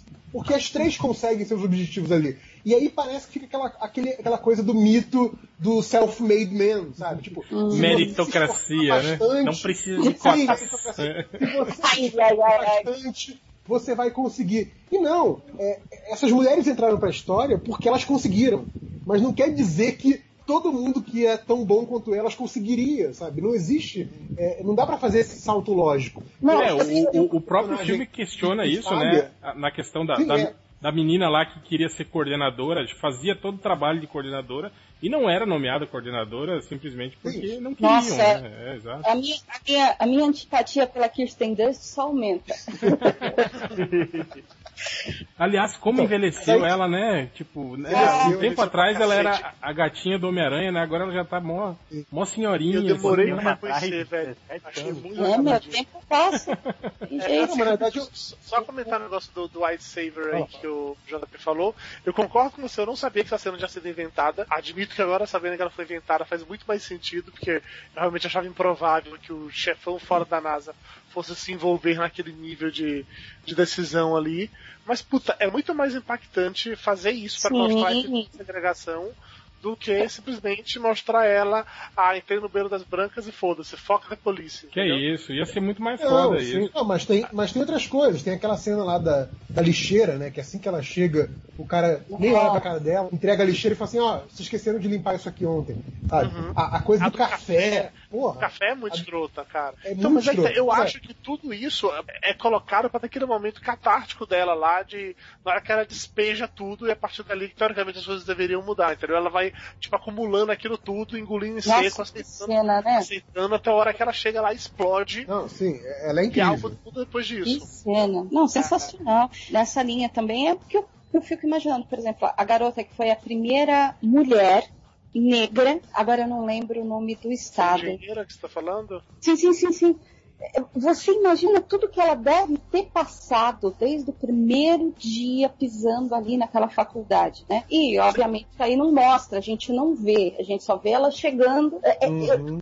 eu tenho a impressão assim, que a história delas, eles passaram, de forma geral, um, um vernizinho ali para deixar mais bonitinho. Tem a mensagem, tem as cenas que machucam a gente, deixam a gente revoltado, mas eles deram de uma forma geral, acho que uma aliviada, porque a realidade delas foi muito mais dura do que a gente viu ali, né? E essa personagem, ela tem uma das frases mais fortes do filme, quando ela diz assim, Será que é que eu anotei? Eu anotei algumas, porque eu achei muito. ela fala, quando a gente tá quase chegando na linha de chegada, estamos quase alcançando o objetivo, eles vão lá e movem a linha de chegada um Sim, pouco mais sim. adiante. Cara, É. Essa frase é sensacional, assim, entendeu?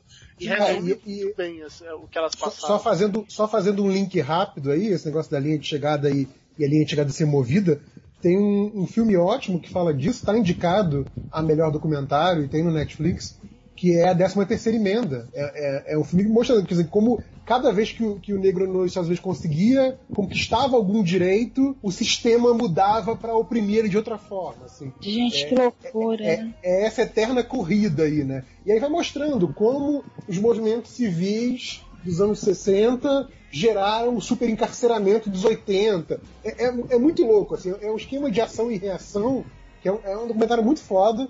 Tem no Netflix, tá, tá concorrendo aí a, a melhor documentário no Oscar, né? Aproveitando que é o tema do podcast. E, e- e fala exatamente esse negócio que o Dudu falou aí. É, e sobre as, as três personagens principais, eu não sei se elas são assim na, na vida real, tá? Pode ser que tenha sido só, como a Adri- a Adriana falou, o verniz pra tornar tudo mais palatável. Mas a razão pela qual eu- esse filme ele acaba sendo leve, além do final feliz, obviamente, é porque as três personagens, mesmo encarando as suas dificuldades, elas tipo, são personagens leves, são Nossa. pessoas felizes, têm alma boa. O que elas querem é ter o seu emprego, ganhar seu dinheiro, sustentar a sua família e seguir na carreira. Tipo, não são pessoas amarguradas, não ficam sofrendo o tempo todo. Não é tipo o cara do Moonlight que só olha pra, pra tela e sofre. Não é entendeu? vitimista. Isso que eu ia falar. Olha aí, ó. Ó o coxinha aí, ó. Ei.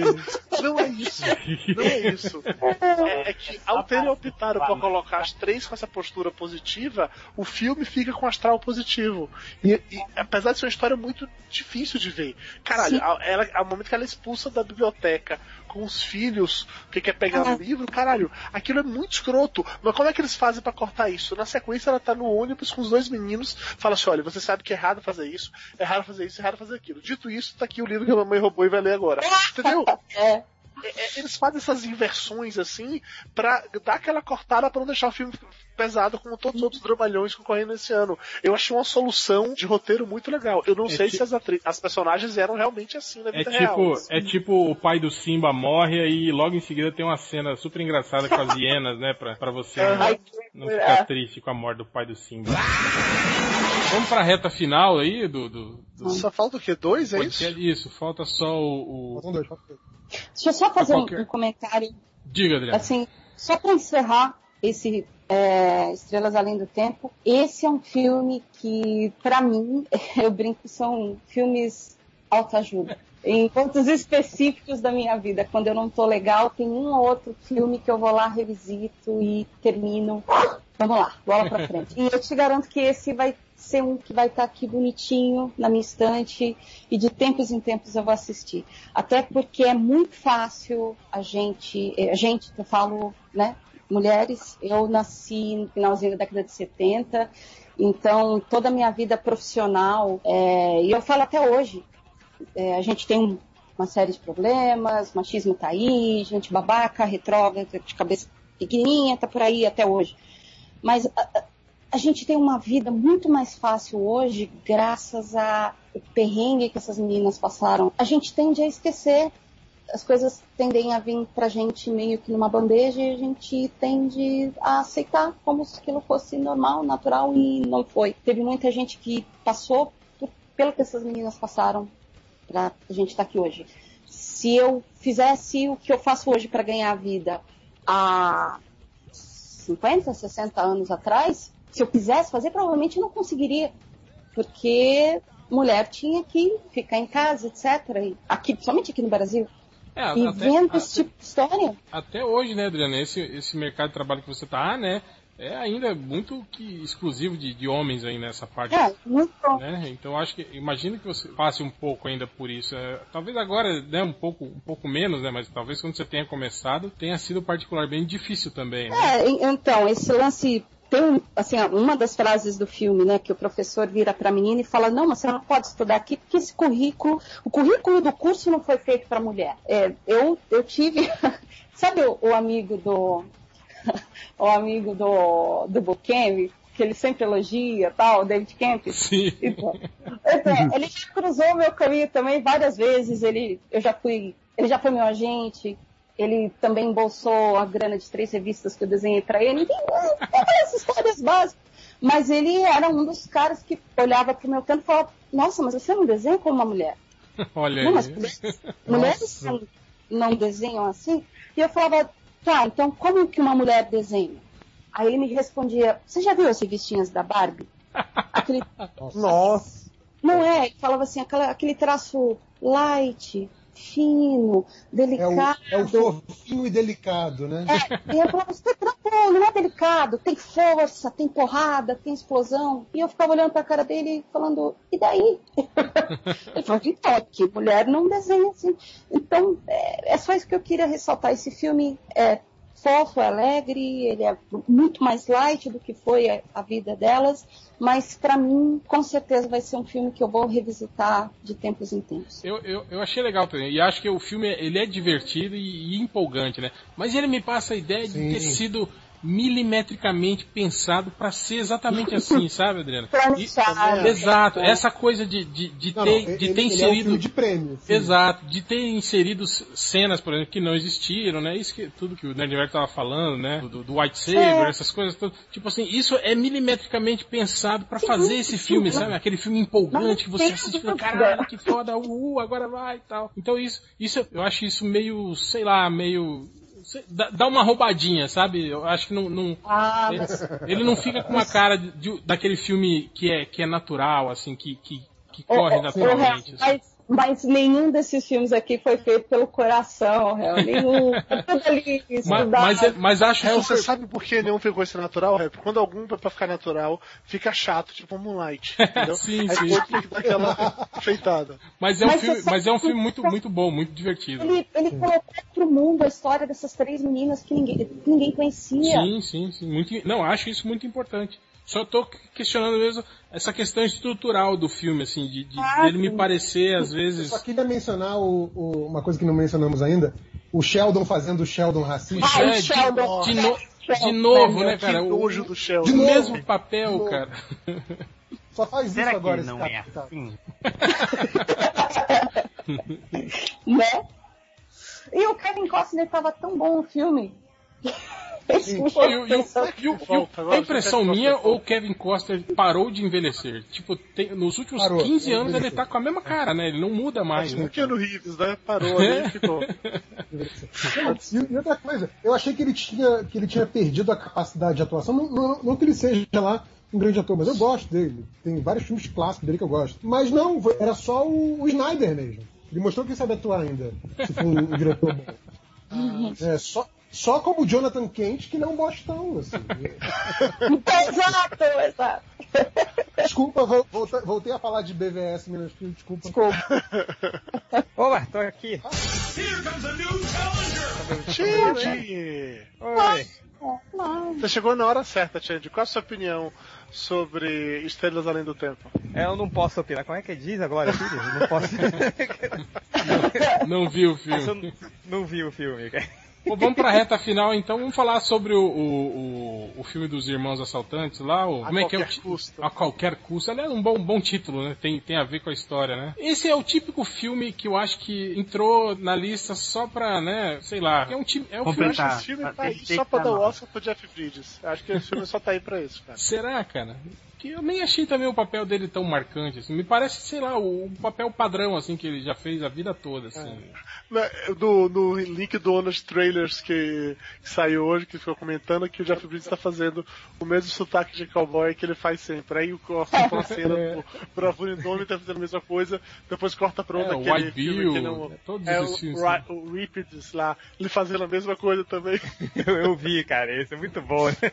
É exatamente o mesmo sotaque. Mas, né? tipo assim, eu, concordo que o papel dele tá muito foda. Tipo, aquela, aquele, aquele relacionamento dele com o cara, com o parceiro dele, baseado só em ofensas, assim, é muito bom, cara. Você vê ele desbocado, né, tratando mal o cara. E eu acho engraçado aquela hora quando o cara fala assim, você fica, né, falando da minha, da minha, da minha etnia indígena, né, pejorativamente, saiba que eu sou metade mexicano. Ele fala, não, eu vou chegar lá um dia, quando acabarem as ofensas com os índios, né, eu vou começar a ofender você por ser mexicano. Eu falei, olha que filho da puta, né, cara?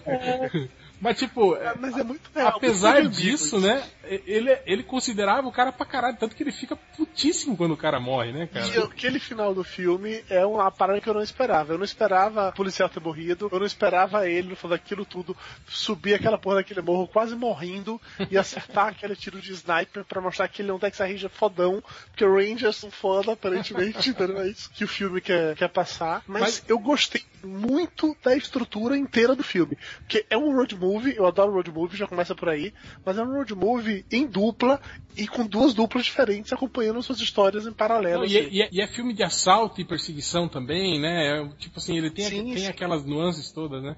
E, e, E que ao mesmo tempo que estão os irmãos fazendo esses assaltos pra salvar a família, o Jeff Bridges lá com o parceiro dele, o que ele quer, tipo assim, é dar a última volta na quadra. Ele sabe que ele tá acabado, ele vai se aposentar, aquela é a última vez a chance dele de sair do escritório e fazer algo diferente.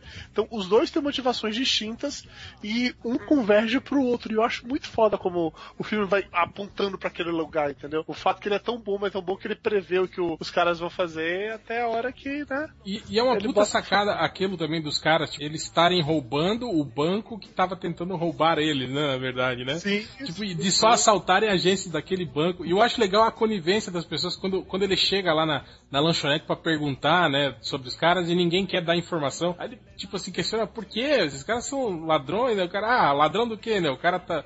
Eles roubaram quem rouba a gente, né, a vida toda, que é o banco, né, cara? Eu acho muito legal isso. Cara, e nesse filme você vê por que o Trump se elegeu presidente. Porque aquele, aquela- aquelas pessoas dali, daquela região que tá fudida e tá sem dinheiro, que tem aquela ilusão de que o lance do Make America Great Again, são aquelas pessoas ali, cara. Você para pra ver o filme inteiro, é só aqueles mega cartazes, tipo de crédito fácil, pegue dinheiro com a gente, Sim, sim. hipoteque sua E casa. tudo fechado, né? tá- As empresas fechadas, tudo abandonado, tudo, né? É. aquela coisa vazia, acabada, assim. A, a, a cor que é usada passa muito essa sensação.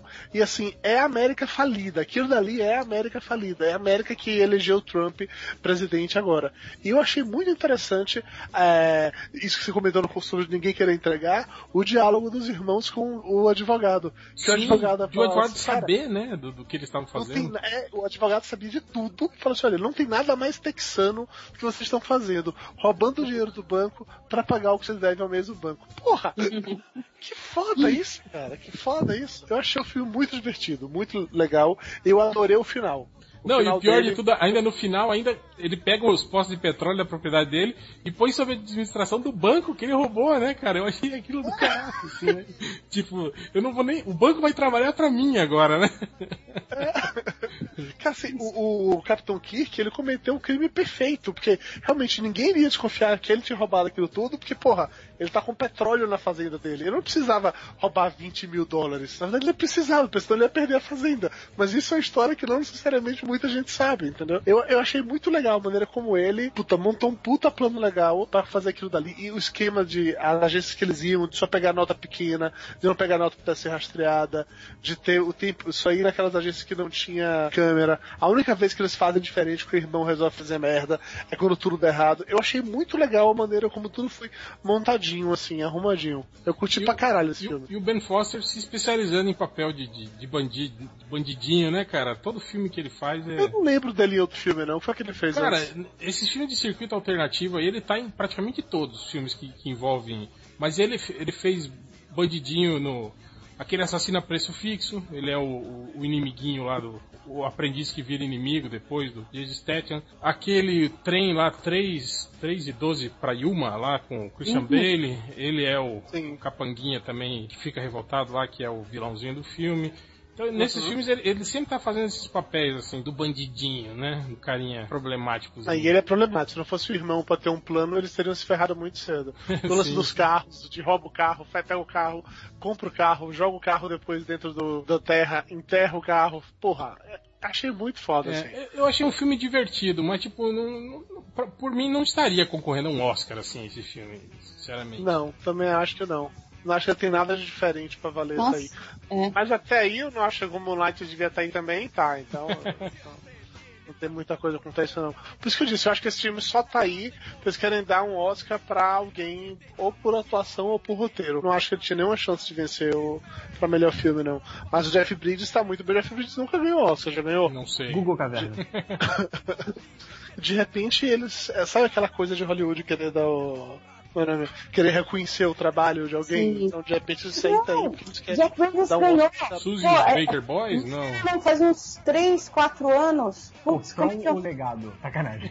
Não, não, não, sério. Deixa eu ver aqui. Que eu lembro ver. Peraí, que eu tô vendo aqui. Peraí. Deixa eu ver. Ele Tô vendo ganhou na o Wikipedia. Braveheart, Braveheart, que é aqui com o coração louco. Ah, Ele ganhou o Oscar. Ah, então tá. É. Então retiro o que eu disse. Então não faz sentido nenhum. Já ganhou um, deixa pros outros. Mas é, é um filme legal, divertido também. Bacana, bacana de ver. Você viu, Adriano? não, nossa, ver. desses últimos. Acho que só eu e você vimos esse filme, Real. Você percebeu que ninguém mais falou nada. É, percebi isso também.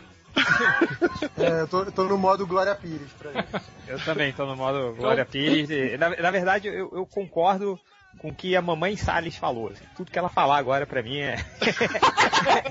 é, é, é lei, assim.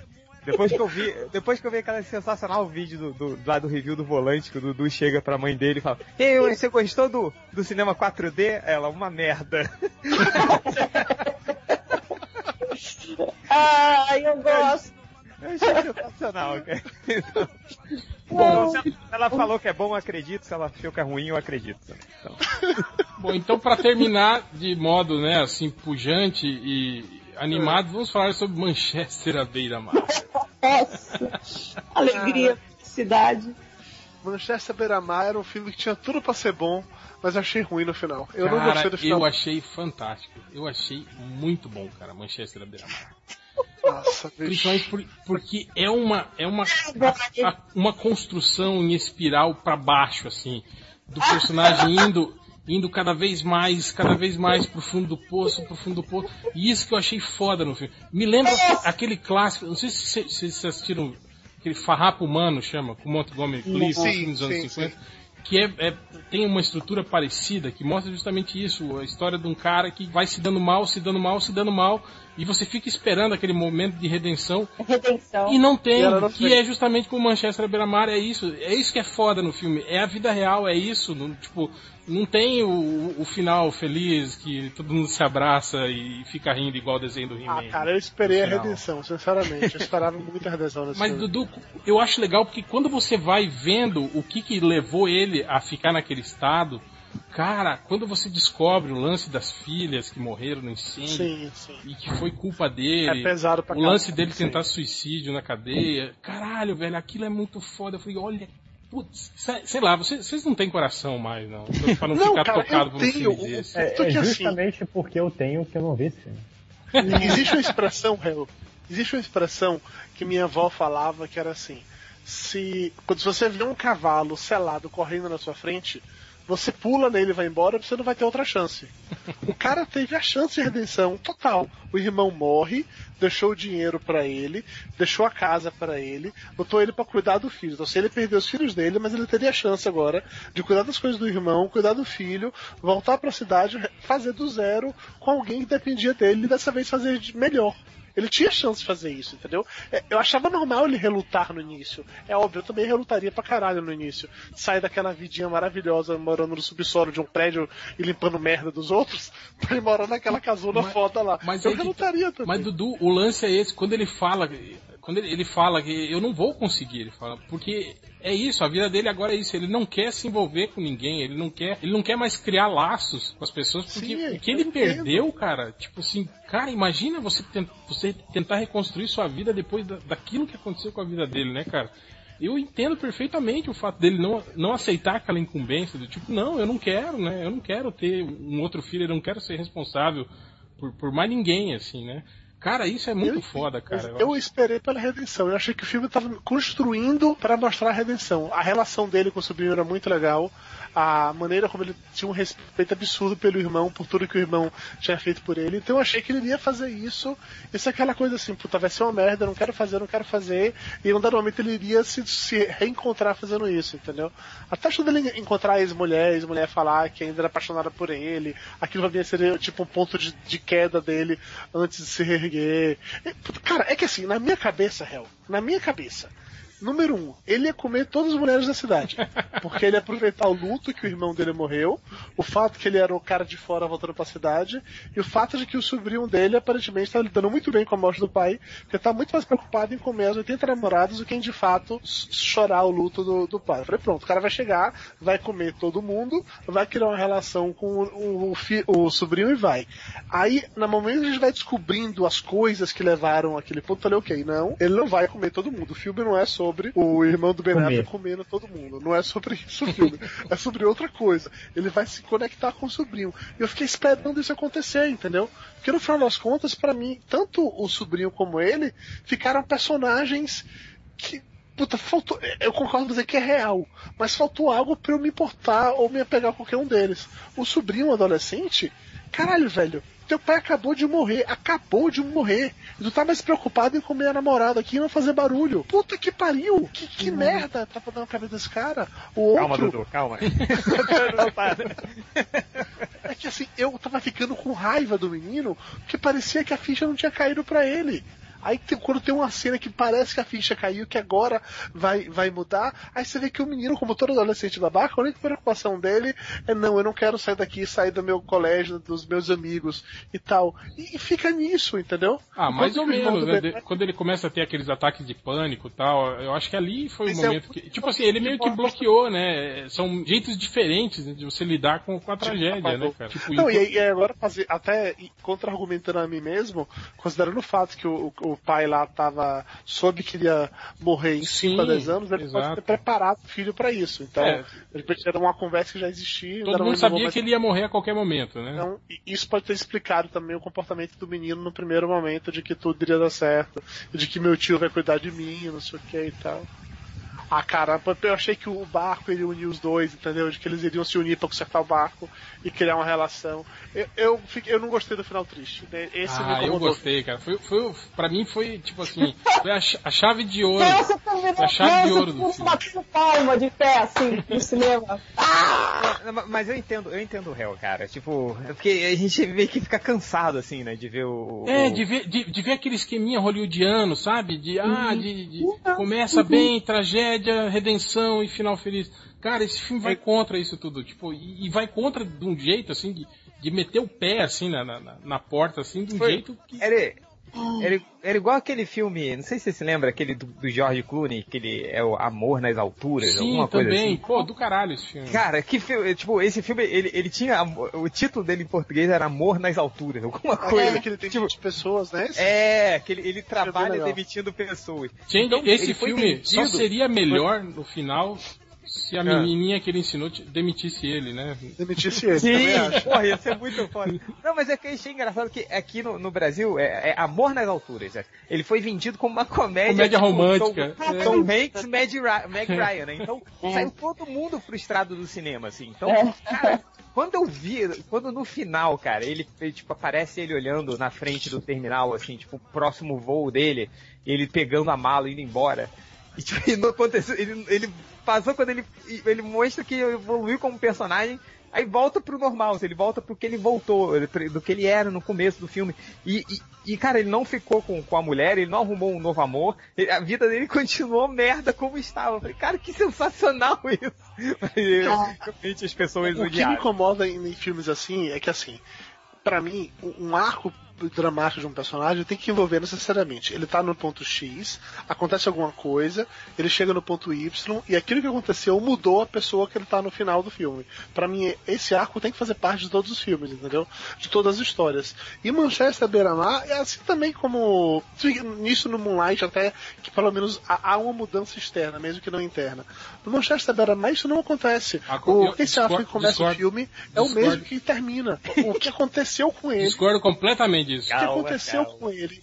Que quando, com a morte dos filhos e tal, que ele fica daquele jeito maluco, aconteceu antes do filme iniciar. Então, do ponto que o filme começa ao ponto que o filme termina, a gente descobriu como ele chegou ali. Mas, de fato, ele não mudou de um ponto pro outro. E isso me incomodou pra caralho. Era o mesmo cara babaca do início, é o mesmo cara babaca do final. Mas esse é o lance, Dudu. A gente descobre por que, que ele ficou assim.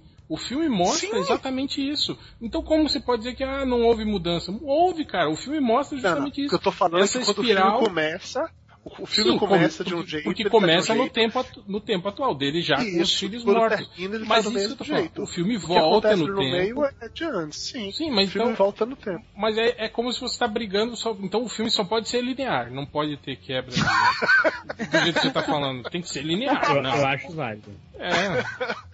filmes lineares são mais fáceis de entender, real. Não, esse é. filme, não, cara, ele, ele, é muito bom, mas é para pouco. Esse filme, esse filme me lembra, eu acho que eu conversava é muito, eu conversava muito com o Chang e com o Ultra sobre isso, sobre essa coisa do, da, daquela música brega que, que, que pega no, no, no, emocional do cara, não tem? Aquele cara que, que paga de fodão, não sei o que, e quando toca aquela música o cara se descabela no boteco, bebe, vai pro cabaré, sabe? Só pra dormir abraçado, né? E, e, mais nada. Então, cara, esse filme é meio que isso, assim, sabe? Esse filme você assiste e fala, caralho, velho, olha só como a vida é uma merda, né, cara? Tipo, e eu acho que você acaba se sentindo bem, Dudu, por saber que a sua vida não é tão merda quanto daquele cara, entende? mas eu, é, eu, é mas eu acho essencial isso no cinema, sabe? Do cinema ter esses, alguns filmes que jogam isso na sua cara, assim. De que, cara, de que a realidade é isso aí, velho. A realidade não é um filme de Hollywood. Não, não, não. É, não era o... A realidade para mim já tá suficiente. Eu, eu, quero, eu quero ir pro cinema pra, pra fugir. É, mas era o, era o que o Schultz fazia, né, com os Peanuts, né, com, com o Charlie Brown, assim, ele colocava o, o Charlie Brown tão detestável, assim, que, que você chega, a vida do Charlie Brown era tão bosta que você lia os Peanuts e se sentia melhor, sabe, tipo... É, é, é, ele falava isso, que ele falava isso de propósito, fazia isso de propósito. Então... Não, eu, quero, eu quero a Matrix, eu quero a Matrix. Mas, eu entendo, tá? Eu acho que ele é um filme bom. Eu só queria um final feliz. Porque. To, cara, os 10 filmes, os 9 filmes de Casa Oscar, todos são dramalhões, cara todos. Isso, Só tem cara. um no final mais ou menos feliz, que é a porra do Estrelas Além do Tempo. Tudo o resto é dramalhão de final triste. Tem que pra La La Land de novo. Pô, La La Land é um final feliz, cara. Não, eu achei... Aí, ó, mais, um que, mais um que não entendeu, ó. Eu falei que é uma melan... fica uma melancolia gostosa quando acaba o filme e o réu ficou, não, o filme é triste, você quer arrancar seu coração. Cara, melancolia não. gostosa. Você, né? Você vem e fala, porra, cara, minha vida... Melancolia gostosa é foda, é. né? que era uma Ó, melancolia Quando gostosa. acabou La La Land, eu peguei, abri a, o soundtrack lá, a trilha sonora do filme no YouTube, peguei um, uma dose de uísque, sentei no meu sofá, Nossa. escutando a música durante 45 E ficou pensando minutos. como teria sido a vida com a Não, Pô, gente, né? Pensando na vida, não na outra. Eu tô muito satisfeito com a minha. Se queimando aí, ó. Agora, eu, eu vou dizer, ó, o, não, o, Ué, o, o Lala Land. Ah, peraí, mas peraí, rapidinho, mas no final eles não estão felizes? Não, não Change. Ele imagina aquilo. Ele imagina aquilo, Change. Eles não ficam juntos, porra. Ah, é? E o garotinho do Rei Sacanagem? Não, mas porra, no final, mesmo que ele, ele, eles imaginando aquilo tudo, eu sei que não foi verdade, tá? Mas o. Não, cara, ela vai cara, embora. Ela vai embora. Eles, eles concluem que eles estão felizes, cara. Não estão, cara. Ele fica, ele fica todo cabisbaixo lá no pianinho, cara. E ela vai embora. Esse baixo você falou que ele é depressivo mesmo, Harry. Ela vai, é que ela vai embora, a- relu- a- ela vai embora relutante ainda, de mão dada com o marido, olhando pra trás, tipo, ah, olha ali o cara que eu, No final, eu sou olha só, apaixonado. no Ah, final, mas eles eu não felizes. entendi isso. Eles não estão felizes, eles estão resolutos, assim, dizem, ok, É. acabou, deu merda, e vida É o que que segue. tem pra hoje, né? É, que deu merda, cara. É a vida que seguiu o seu caminho. Olha Sim, que bonito. mas é Aí eu paro, eu vou é pegar um copo é- de uísque. Essa cara vai tal. Agora uma coisa que eu vou te falar, ó, né? o- uma coisa que eu achei uma merda em La, em La La Land, sabe o que, que é? É a quantidade de hipsterzinho que apareceu que eu gosto de jazz, eu gosto de jazz, e agora, e agora fica, fica todo mundo aí ouvindo jazz e vamos lá em casa, vai ter uma festa com jazz e jazz não sei ah, tomar no cu, porra. Vocês lembram do, do, do Casablanca, quando o casal se separa e rola aquela famosa frase Nós sempre teremos Paris? É isso, cara, sabe? É, a- o momento lá da fantasia é o Nós sempre teremos Paris. Mas E assim, em acabou. Casablanca, quando acaba, também fica uma melancolia gostosa no coração, velho. Cara, é- Não existe melancolia gostosa. Não, engraçado que, engraçado que, olha só, o Dudu reclamou que o Manchester, que o Manchester, é, a beira-mar não tem um final feliz, agora ele tá criando na mente dele um final feliz pra La La Land, cara. Você, você não tá entendendo? Não é isso. Não Você é tá isso. entendendo isso? Manchester Beira-Mar ele é apenas um filme triste. La La Land, os dois conseguem o objetivo deles. Ele abre a porra do bar, ela vira atriz. O que eles não conseguiram foi ficar juntos, mas esse não era o objetivo no início. No início do filme, cada um tinha um objetivo específico. Eles ficaram juntos um período, um ajudou o outro a conquistar seu objetivo, e a vida separou os dois. Acontece, cara. Ela uma casou, parceria tá com, tá com bem filho, sucedida, ele que tá, legal. Porra, Porra. é, é, é. Então, mas eu, Porra, eu, não, né, cara? eu, eu acho que eles estão felizes. Na minha cabeça, É Não, isso aí. não, tipo, É, eles, é. ele- eles estão realizados profissionalmente. Isso já dá felicidade pra eles, né? Isso que importa. É, o amor, é. amor é overrated. Eles Nada, estão ganhando nada. dinheiro, é isso? Pra que amor, né? Pra que, amor? Não constrói nada. Eu imagino ela na casa dela, revivendo toda aquela cena do, do, do bar, pela vida inteira dela.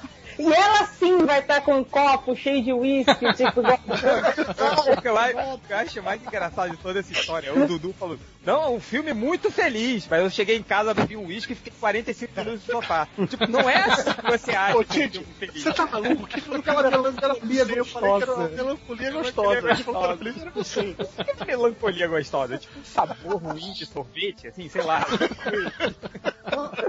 Volta e meia, eu lembro que o meu bichinho de estimação morreu, e fica aquela melancolia gostosa. É. tipo, eu lembro É, só dos cara, bons momentos, né, que eu vivi com ele, né? Não lembro da morte. né?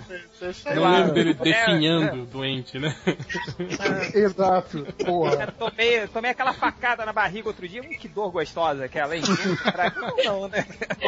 Isso aí, isso aí me pareceu, ó, e tinha um amigo que falava assim, ele falou, não tem nada melhor, não tem sensação melhor que você sentir a dor de um chute no saco passando, não tem? Ela passando, é, ela acabando assim. Ai, faz sentido. é mais ou menos isso que o Dudu inventou aqui com melancolia gostosa. Eu me lembro de uma entrevista. não, pá! Eu me, eu me lembro do- do- de uma entrevista com Caetano Veloso, que ele falou assim, alguém perguntou pro Caetano Veloso, cara, qual é a, a- a melhor sensação do mundo, assim? Ele falou, cara, você sabe quando você tá querendo dar aquela cagada? Ele falando isso pra TV. E aí você, e aí você segura, você tá duro, você, você segura e, e depois faz cocô, é a melhor sensação do mundo. É tipo isso que o Dudu tá falando, talvez. né? Meu Deus, meu Deus. Eu conclamo vocês, ouvintes do MDM. Se alguém entende o conceito de, melancolia gostosa, Não, por favor, não. coloque aqui nos comentários Não, contando sobre isso, tá? É uma, uma coisa, uma coisa eu já sei. Qual vai ser o título desse podcast? Sem dúvida. Ah, masoquistas entre nós, veja só, veja só. Então, eu acho que a gente tá quase finalizando aqui. Se vocês querem falar sobre mais alguns filmes, eu gostaria de falar sobre o Capitão Fantástico, que na minha opinião é melhor do que mais da metade desses filmes que estão indicados ao, de melhor, Justo, melhor justo, filme. concordo. É, vocês falaram tanto desse filme, eu achei que ele ia estar entre os melhores do Sim, ano. sim, não, é um filme muito bom, com uma temática também, né, digamos, transgressora, e é legal que ele não é hipócrita, né, é um filme que, tipo assim, que critica os dois lados, né, mostra, tipo, é, sei lá, os benefícios do cara criar os filhos dele alternativamente, né? Como as crianças ficarem inteligentes e tal. Mas também mostra o lado ruim, né? De, de- das crianças não terem o melhor traquejo so- social, né? Não, É. não, não, não, não- não conseguirem, digamos, conviver com outras pessoas, É, né? ele, ele quis criar, ele quis criar crianças boas demais pro mundo, mas o problema é que elas são boas demais pro mundo. Sim, Exato. sim, é. E é- e é- mas é. É, é- é um filme muito bom, muito bom mesmo. Eu não sei se o, Dudu não vai gostar porque é coxa, né? É, mas esse filme comunista aí, né? Filme comunista. Não, mas ó, a, a esposa, a esposa do comunista morre. A mãe das criancinhas. Mas, mas uma morre. coisa em, Ah, em Aí Nerd no final Reverso. rola melancolia gostosa. Quando ela morre, tem melancolia gostosa. Não, esse tem, tem- Não, tem- um enterro, tem um enterro super alto astral no final. Um enterro alto astral. É. É, literalmente alto astral. E isso que eu falei. Não, eu e- assistir esse filme. Esse filme tá na minha lista. Que eu tive que assistir os outros, todos os indicados ao melhor filme, então aí eu não consegui ainda, mas tá na minha lista. Isso que eu falei, eu tava conversando com uns outros amigos meus, é, é, Nerd Reverso, que eu falei, pô, tipo, o Capitão Fantástico é um filme muito bom, assim, mas tem um final vendido, não é? Você não achou um final hollywoodiano, né? Aquele final feliz, né? Do, do- todo mundo cantando, Sweet Child, ainda a musiquinha do Guns N' Roses, né? tipo, é, é o final, tipo, porra, não, né, cara? Tipo, se fosse um filme real, assim, né, ia, ia- a hora que o pai dele fala lá, putz, eu fiz, fiz uma cagada, né, ensinando, é, educando meus filhos assim, ele teria largado os filhos com o avô, ter voltado pra floresta lá em depressão. É porque assim, o filme, o filme tem, tem essa estrutura meio de fábula, né? Por isso que o, o final felizinho encaixa. Mas se fosse pro filme ser realista, naquela cena da escalada o guri teria morrido. de cara. E na, na primeira cena que o, que o avô visse que o guri tava ferido, ou que a guria caísse lá do telhado, o avô não ia nem conversar, ia falar, cara, você perdeu a guarda, agora. Meus advogados não vão deixar chegar perto dessas crianças nunca mais. E ele perdia ali. Não ia ser uma questão de escolha dele ou escolha das crianças. Ia ser advogado decidindo tudo. E a polícia ia chegar lá e ia bloquear o caminho dele, foda-se. Não ia ter como recuperar as crianças. Aí, tipo, cara, ele vai embora, ele deixa as crianças pro mundo e meia dúzia de crianças, sendo que um deles já é adulto, se esconde debaixo do ônibus, cara. é muito bom, sabe? É tipo, o filme tem um- uma estrutura de fábula. Se você não, não encaixa nessa estrutura, o filme não faz nenhum sentido. É isso. é- o filme é pra ser boboca mesmo. Mas é legal. Eu não sei se o Change quer falar sobre as animações. Ah, então, esqueci quais foram as animações indicadas. Moana. Isso porque ele falou, não, eu assisti todas, assisti todas. Aí agora- eu tô, tô vendo aqui. Vamos comentando aí, vai. Zootopia. Eu não vi porque peraí, desenho é coisa de criança. É, o réu, réu não retém. A, a Disney tem duas, né? Teve Zootopia e Moana. Aí tem o, o Cubo e as Cordas Mágicas, né? Zootop- que Ah, não, eu tô confundindo com aquele é. Dinotopia. Também tinha um Não, Dinotopia. não, Zootopia, Porra de Notopia. Zootopia é velho. É. Mas aí o, o Cubo, o Cubo e as Cordas Mágicas, né? De, de stop Sim. motion. Sim, sim. A Tartaruga Vermelha, que acho que é uma animação francesa, se Mas não me engano. e- esse é stop É, motion é, mesmo é, é. ou é aquele filme que é, É stop motion. que é digital Não, fazendo é- de conta não, que é não, stop Não, motion? não, é stop Não, não. motion só com correção digital. Que nem Ah. foi o, o Coraline. Cara, atrás. mas, o, mas o Cubo é, é engraçado que você vê o making off do Cubo, ele foi um- uma animação que deu, tipo, sei lá, cinco vezes mais trabalho que o Coraline. E tipo, e, e, e recebia. Faturou cinco vezes menos que o Coraline. Pois é. Mas, cara, é, O Minha Vida de Abobrinha, que eu não vi. Minha Vida de Abobrinha eu também não vi. É, é capaz do Cubo ganhar, cara. Foi uma puta Ah, injustiça, assim. É um filme legal, é um filme muito Então, bem feito. no, no, no Emmy Awards, né, que é o, é o Oscar da animação, né, Uhum. dá pra dizer assim, é, o Zootopia levou bastante coisa. Assim, acho Cara, que o ele é é um, é um filme muito bom, assim. Ele, ele, é, ele, é- ele não é da É bom, Pixar, é bom, sim. Então, Sim, você É um Os filme que me surpreendeu, inclusive, viu? Os dois são da Disney. me né? surpreendeu. Sim, sim. O, o, o Zootopia Moana. A Moana é muito bom também, cara. Eu fiquei Cara, bem impressionado. Pra mim, eu- eu não vi, eu não vi o Cubo, mas assim, Moana é o meu favorito. Não acho que vai ganhar. Não, acho que também não acho que. Moana vai ganhar, não. É, ape- apesar, é de ser um filme, apesar de ser um filme do caralho, assim, eu acho que o, que o- que o Cubo leva pela qualidade técnica, pela, pela história, pelo, por tudo, assim. É um filmaço. É um filmaço. Mas, Eu não cara, queria, que- queria falar um filme, só que rolou esse ano, ou não, ou, ou era, não, não saiu, né, pro, no Oscar, mas é bem legal. O filme de setembro de 2016 tá valendo pro Oscar? Não, né? Ué, tá. Tá. Ah, Deus, é o ano inteiro. É, é o Oscar sobre É, os filmes de 2016. Shane. É. Eu, eu vi um filme ontem, cara. Eu achei muito legal porque foi feito pela. Foi produzido pela galera dos Simpsons, que é o The Edge of Seventeen. Não sei se vocês chegaram a saber desse filme. Que é com Woody Harrison. É p- produzido pela galera dos Simpsons. Tem até um. É, é um filme. É o que aconteceria, o que aconteceria se a Lisa Simpson tivesse 17 anos, cara. É sensacional. Po- Pode ver.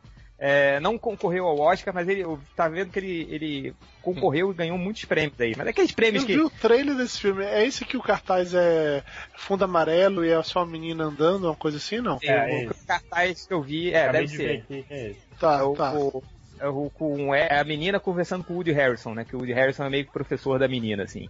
Pô, pode ver, cara. É legal. é Legal. Também. Bom, não foi indicado ao Oscar. É, o roteiro é bem bacana. A menina. Uma Excelente atuação, mas não foi nada. né? É, mais, mais algum filme que vocês viram que não foi indicado que vocês acharam que deveria ter sido? Deixa eu olhar aqui no. Tirando o Batman vs Cara, o. Mogli. O Mogli. Ué, o Mogli Pra mim- O Mogli indicado pra, pra efeitos Sim, especiais. sim, mas, mas não tá melhor filme. Pra mim tava aí melhor do que metade desses nove aí, cara. Ah, é, é só amizade agora, hein? Pô, o Mogli é legal pra caramba, filme cara. É fantástico, legal pra caramba, mas puta, não é o melhor filme de 2016. Melhor que o. Cara, Não, ele não falou que é melhor, ele melhor- falou que é melhor que muitos desses que estão aí concorrendo ao melhor Aí, filme. não, Sim. porque aí, aí tudo bem, aí eu concordo com você. Então, Sim. ele- pra mim ele estaria na lista dos melhores filmes de 2016. Eu tô falando. Vamos Cara, chutar quem que a gente acha que vai ganhar em cada um do- do- das paradinhas? Quem vocês acham que é melhor melhor filme, né? Só melhor Ah, filme. vamos, vamos terminar com o Melhor filme. filme e ir pelo. Acho que seria legal dizer qual é o seu favorito e quem você acha que vai ganhar, que não são a mesma coisa, né? Sim. Vai, vai, Hel. Vamos lá então. É, bom, eu acho que pra melhor filme deveria. Ah, a gente não falou do Limite Entre Nós, né, cara? Do Fences, do Denzel Washington. Eu não Eu vi tô na metade dele. É, É, eu viu, sei cara. que ele é. Eu vi, eu vi. Ele é, É versão bom. de uma peça, né? É, é, é um, é um aqueles drama de época, é, é, mostrando o, o- o pós-guerra, assim, é, é, é bem bacana, cara. E mostra pô, uma história bem, bem foda de um cara que era um aquele pai provedor, né? E aí ele, ele, ele tem um caso extraconjugal e, e, tipo, praticamente destrói a família dele com isso, né? A mulher morre e ele fica com a criança, e aí leva Oi, ela filha. pra, pra dentro de casa. A mulher, a amante, no caso, que tava grávida, Ah, né? Uhum. morre e aí ele tem que assumir a paternidade do- da, da filha e leva ela pra morar com a mulher atual dele, né? E isso acaba. É, eu tô na metade dele, ainda não terminei, vou ter que voltar lá para Estados Unidos pra terminar de ver. Mas tô gostando. Mas é, é legal. E uns diálogos muito fodas, assim, né, cara? O Denzel Washington é, é muito foda nesse filme, assim. É, então, porque assim, eu- vi, que o, eu vi que o Denzel Washington fez esse mesmo papel, esse filme Uma é peça? baseado numa peça. Pois é, ele fez o mesmo papel, então assim, você vê que ele tá muito à vontade com o personagem. Ele tá fazendo esse personagem há anos, literalmente. Então assim, deixaram ele solto, né? Tipo, deve ter rolado muito aquela coisa de deixar a câmera ligada, e, tipo, vai fazendo aí, sabe? Uhum. Porque ele tá muito bem. Ele tá, ele tá, ele tá muito à vontade lá. Oi, oi, do papai.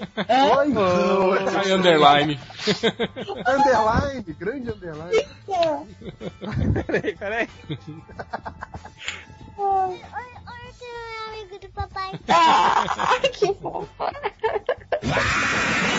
Então, me- melhor filme, eu acho.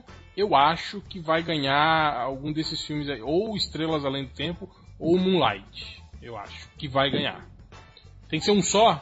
Eu vou apostar no, no, no Moonlight pela, pela temática complicada, assim. O Mas qual você queria que ganhasse? que eu queria que ganhasse, cara, eu queria que ganhasse o Manchester da Beira-Mar, cara. Porque é foda. É, Tá é uma melancolia que você tá não é uma coração melancolia gostosa. Uma melancolia Peludo pra gostosa. caralho, não. É um filme de whisky, né? tá certo. Deixa eu ver. Mas vocês não acham que o hype de La La Land tá bem forte? E é capaz que eles que La La Land Eu acabe acho, eu acho. É, Eu acho que quem ganha é La La Land. Eu tô na dúvida se é o meu preferido ou não, mas que eu queria que ganhasse ou não, mas acho que ganha ele. Acho que tudo em, em cima de La La Land tá- tá- deixou ele tão em Tá, evidência. tá um lobby muito, muito grande. É. Ó, baseado no que eu assisti para melhor filme, eu acho que vai acabar dando La La Land pelo hype, mas o meu favorito dos que eu assisti foi A Chegada. Justo. Eu gostaria que ganhasse o Estrelas Além do Tempo. Mas eu acho que ele não vai ganhar porque ele é muito comédiazinha, ele é muito engraçadinho. Eu não acho que eles vão dar pra isso, não. Eu acho que a chance vai acabar sendo em La La Land mesmo, em cima do hype de homenagear Hollywood e tal. Mas se ganhar, tá de boas também, porque eu vou ficar com um Oscar com a melancolia gostosa também, tá tudo certo. Tem a Lojinha. vitória da melancolia gostosa. É, eu também acho que La La Land vai ganhar. Tava entre La La Land e o Moonlight, mas o lobby e aquela punhetação em cima de Hollywood, os caras adoram. Olha que punhetação Eu tem muito a ver com Moonlight, viu? É uma parte importante do filme. É, inclusive, Moonlight ensina o que você deve fazer se você bater punheta na praia. Você já sabe o que fazer agora, né? A areia tá ali e tal, você vira. Ah, mas já aprendi. Digo. É, mas o melhor eu queria que ganhasse a chegada. Boa. Nerd Reverso? Bom, o filme que eu queria que ganhasse era Moana, mas não tá nem indicado. então, dos que estão aí indicados, seria. Acho que o meu bate com o do Dudu é o, o Hidden Figures, né? O Estrelas Além do Tempo. Tá, É meu favorito entre os que eu já vi, mas só vi quatro filmes e meio aí dos nove, então falta vários. Dos que eu vi é o, é o Estrelas Além do Tempo. Mas eu acho que vai dar La La Land, assim, aquela exaltação a, a- masturbatória de Hollywood. Então é isso. Queria agradecer a presença de todos. É, Adriana Mello, seu jabá. Jabá, deixa eu ver, deixa eu ver. Jabá. Ah, tá. É, TV. X- Olha, meu Deus, eu tô ouvindo uma música que ia falar o nome dela. Enfim, CCXP Tour em abril, é, pelo menos primeiro semestre, é, é a convenção que eu vou, então, os ouvintes ali em Recife, se quiserem dar uma passada, eu vou estar no Artist Alley, vou levar print, original, sketch card, é, aquela feira, de novo, então é só passar na mesa, bater um papo. E quem for ouvinte do MDM, me procura lá no Artist Alley pra gente conversar também. Que eu falei isso da última vez e veio, sem zoeira, veio acho, uns, uns 30, 35 Olha aí. ouvintes do MDM E, na ó, CCXP. E promoção, viu? Se você é leitor do MDM, se, ide- se identificar como leitor do MDM, na compra do, do, do um original ou do, do, de, uma, Print? de um print da, da Adriana Mello, você paga 15% a mais pra ajudar ela. Ok? Perfeito, perfeito. É um acréscimo. Sensacional. E aquilo, quem quiser seguir, Twitter, Adriana Underline Melo, isso. Facebook barra Adriana Melo e Instagram, Adriana Mel, zerinho depois, tá? Adriana Melo. Boa. E é isso. Obrigada pelo convite, é sempre uma festa. Eu amo participar. A gente agradece, Adriana. Dudu Salles. Então, além do Papo de Gordo, procure no YouTube por Review no Volante. Eu estou fazendo reviews de filmes e séries Ah, que é? eu dirijo pro São Paulo. youtuber agora, né? É, do, do youtuber. Eu soube que é a tendência. É, É, eu tô Ganhando dinheiro do fazendo. governo aí, pô. É, porra, eu já, tô, já estou preparado psicologicamente pra fazer publi editorial sem falar pra ninguém que é editorial, tá? Defendo, Daqui a pouco ele vai o que você estar quiser. vai tá fazendo review no volante da reforma da Previdência. Olha só que coisa maravilhosa. Gente. Olha que coisa legal, olha como esse bom se aposentar aos 85 anos de idade. E, eu, e lá no Review no Volante eu tô fazendo, inclusive, agora uma série de vídeos sobre cada um dos filmes indicados a, ao Oscar, cada um dos nove filmes indicados ao Oscar. Então tem minhas opiniões um pouco mais elaboradas lá, ou não, enquanto eu dirijo pro São Paulo. É isso. E valeu, muito obrigado mais uma vez pelo convite, foi divertido. Sempre curto gravar MDM, ainda mais quando não é sobre política, eu curto mais ainda. Então é isso. Você já foi impeachmentado do- dos programas de política. Que bom. Programas de política foram impeachmentados, pelo visto. Que bom! Ou isso, é, ou isso. É, não tem mais o que falar, né? Tá tudo bem agora. Tá tudo certo. É, agora tá tudo normal. É, É, plena normalidade. a ordem foi reestabelecida, né? Os comunistas Exato. perderam e a história acabou porque não tem mais luta de classe. Está, está tudo bem. Como diria Fukuyama, né? É o fim da história. Então é isso. Agradeço a todos e até a semana que vem. Más vale cholo que mal acompañado.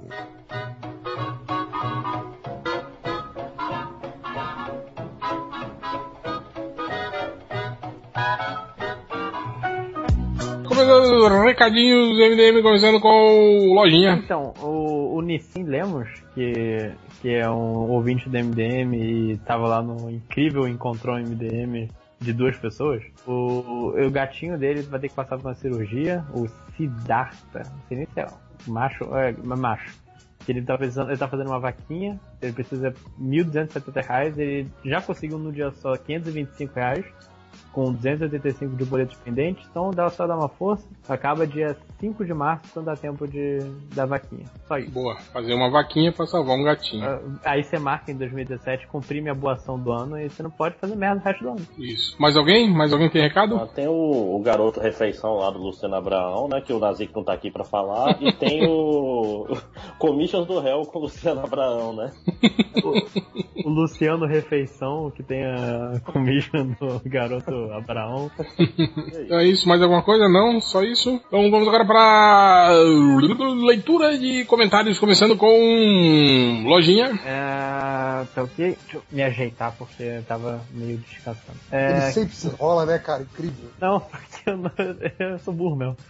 É, No post do podcast MDM, o Nicolau Fúria me comenta: parece que o novo diretor de Batman não é mais diretor de Batman, que todos os sites tinham noticiado que ele tinha acertado, mas na verdade só, tava, só eram rumores. Mas ele falou que os caras chegam na Warner entrando na salinha dos diretores e tá lá o Zack Snyder só de cueca e meia, empunhando o tridente de cinco pontos em uma mão e o suco de pêssego da vovó na outra e gritando: reúna o set, reúna o set. É Por aí. Deve ser por aí. Opa, Não merda. entendi nada. Eu me perdi Não, no foi- meio. Foi, foi muito engraçado, só que a gente tá todo mundo no Foi. mundo. Suco de pêssego da vovó foi, foi. Suco de pêssego da vovó foi uma, foi uma, uma boa lembrança do, do Nicolau Fúria.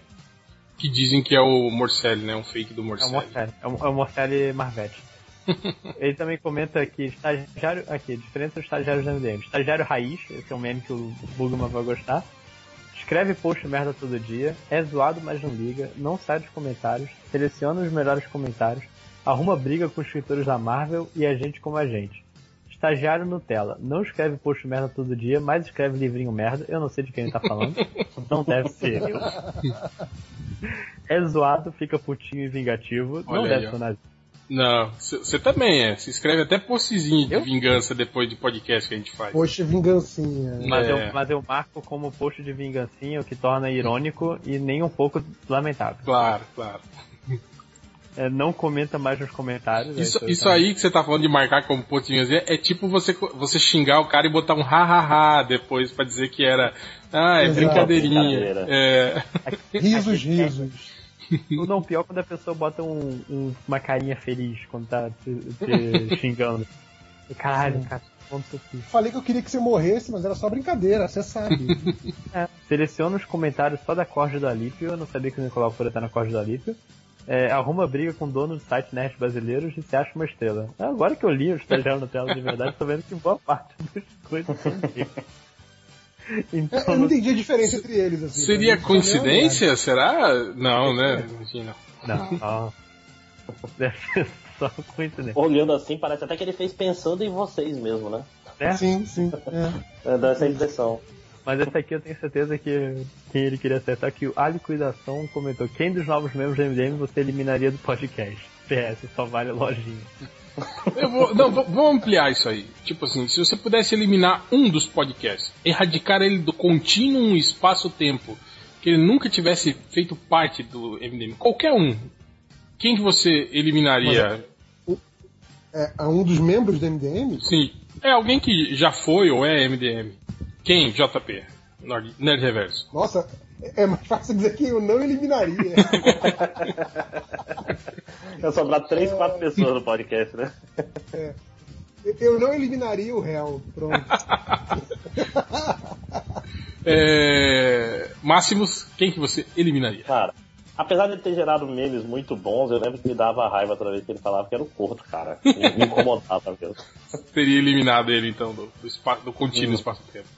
Boa. E você, Lojinha? Eu também vou com o Corto que, tipo, normalmente quando você zoa as pessoas é engraçado, mas o Corto, eu não sei porque eu, eu me sentia triste com ele quando ele era zoado. Ele era tipo o Derek também, né? Não, não que eu sentia pena, eu sentia mais raiva. Ok. Eu, eu eliminaria. Deixa eu ver. Do, do MDM, cara. Um, dois, três. É, acho que eu eliminaria, eliminaria o MDM do contínuo espaço-tempo. Justo.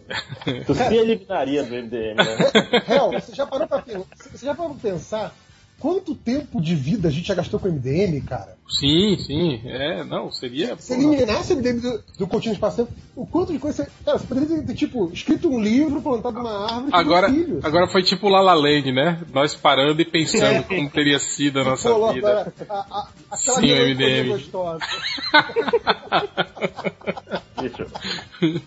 O Brasil tá do jeito que tá hoje porque o MDM tá aí, né? O, o Máximos perdeu a piada da melancolia gostosa. Você vai entender no. É. Um dia.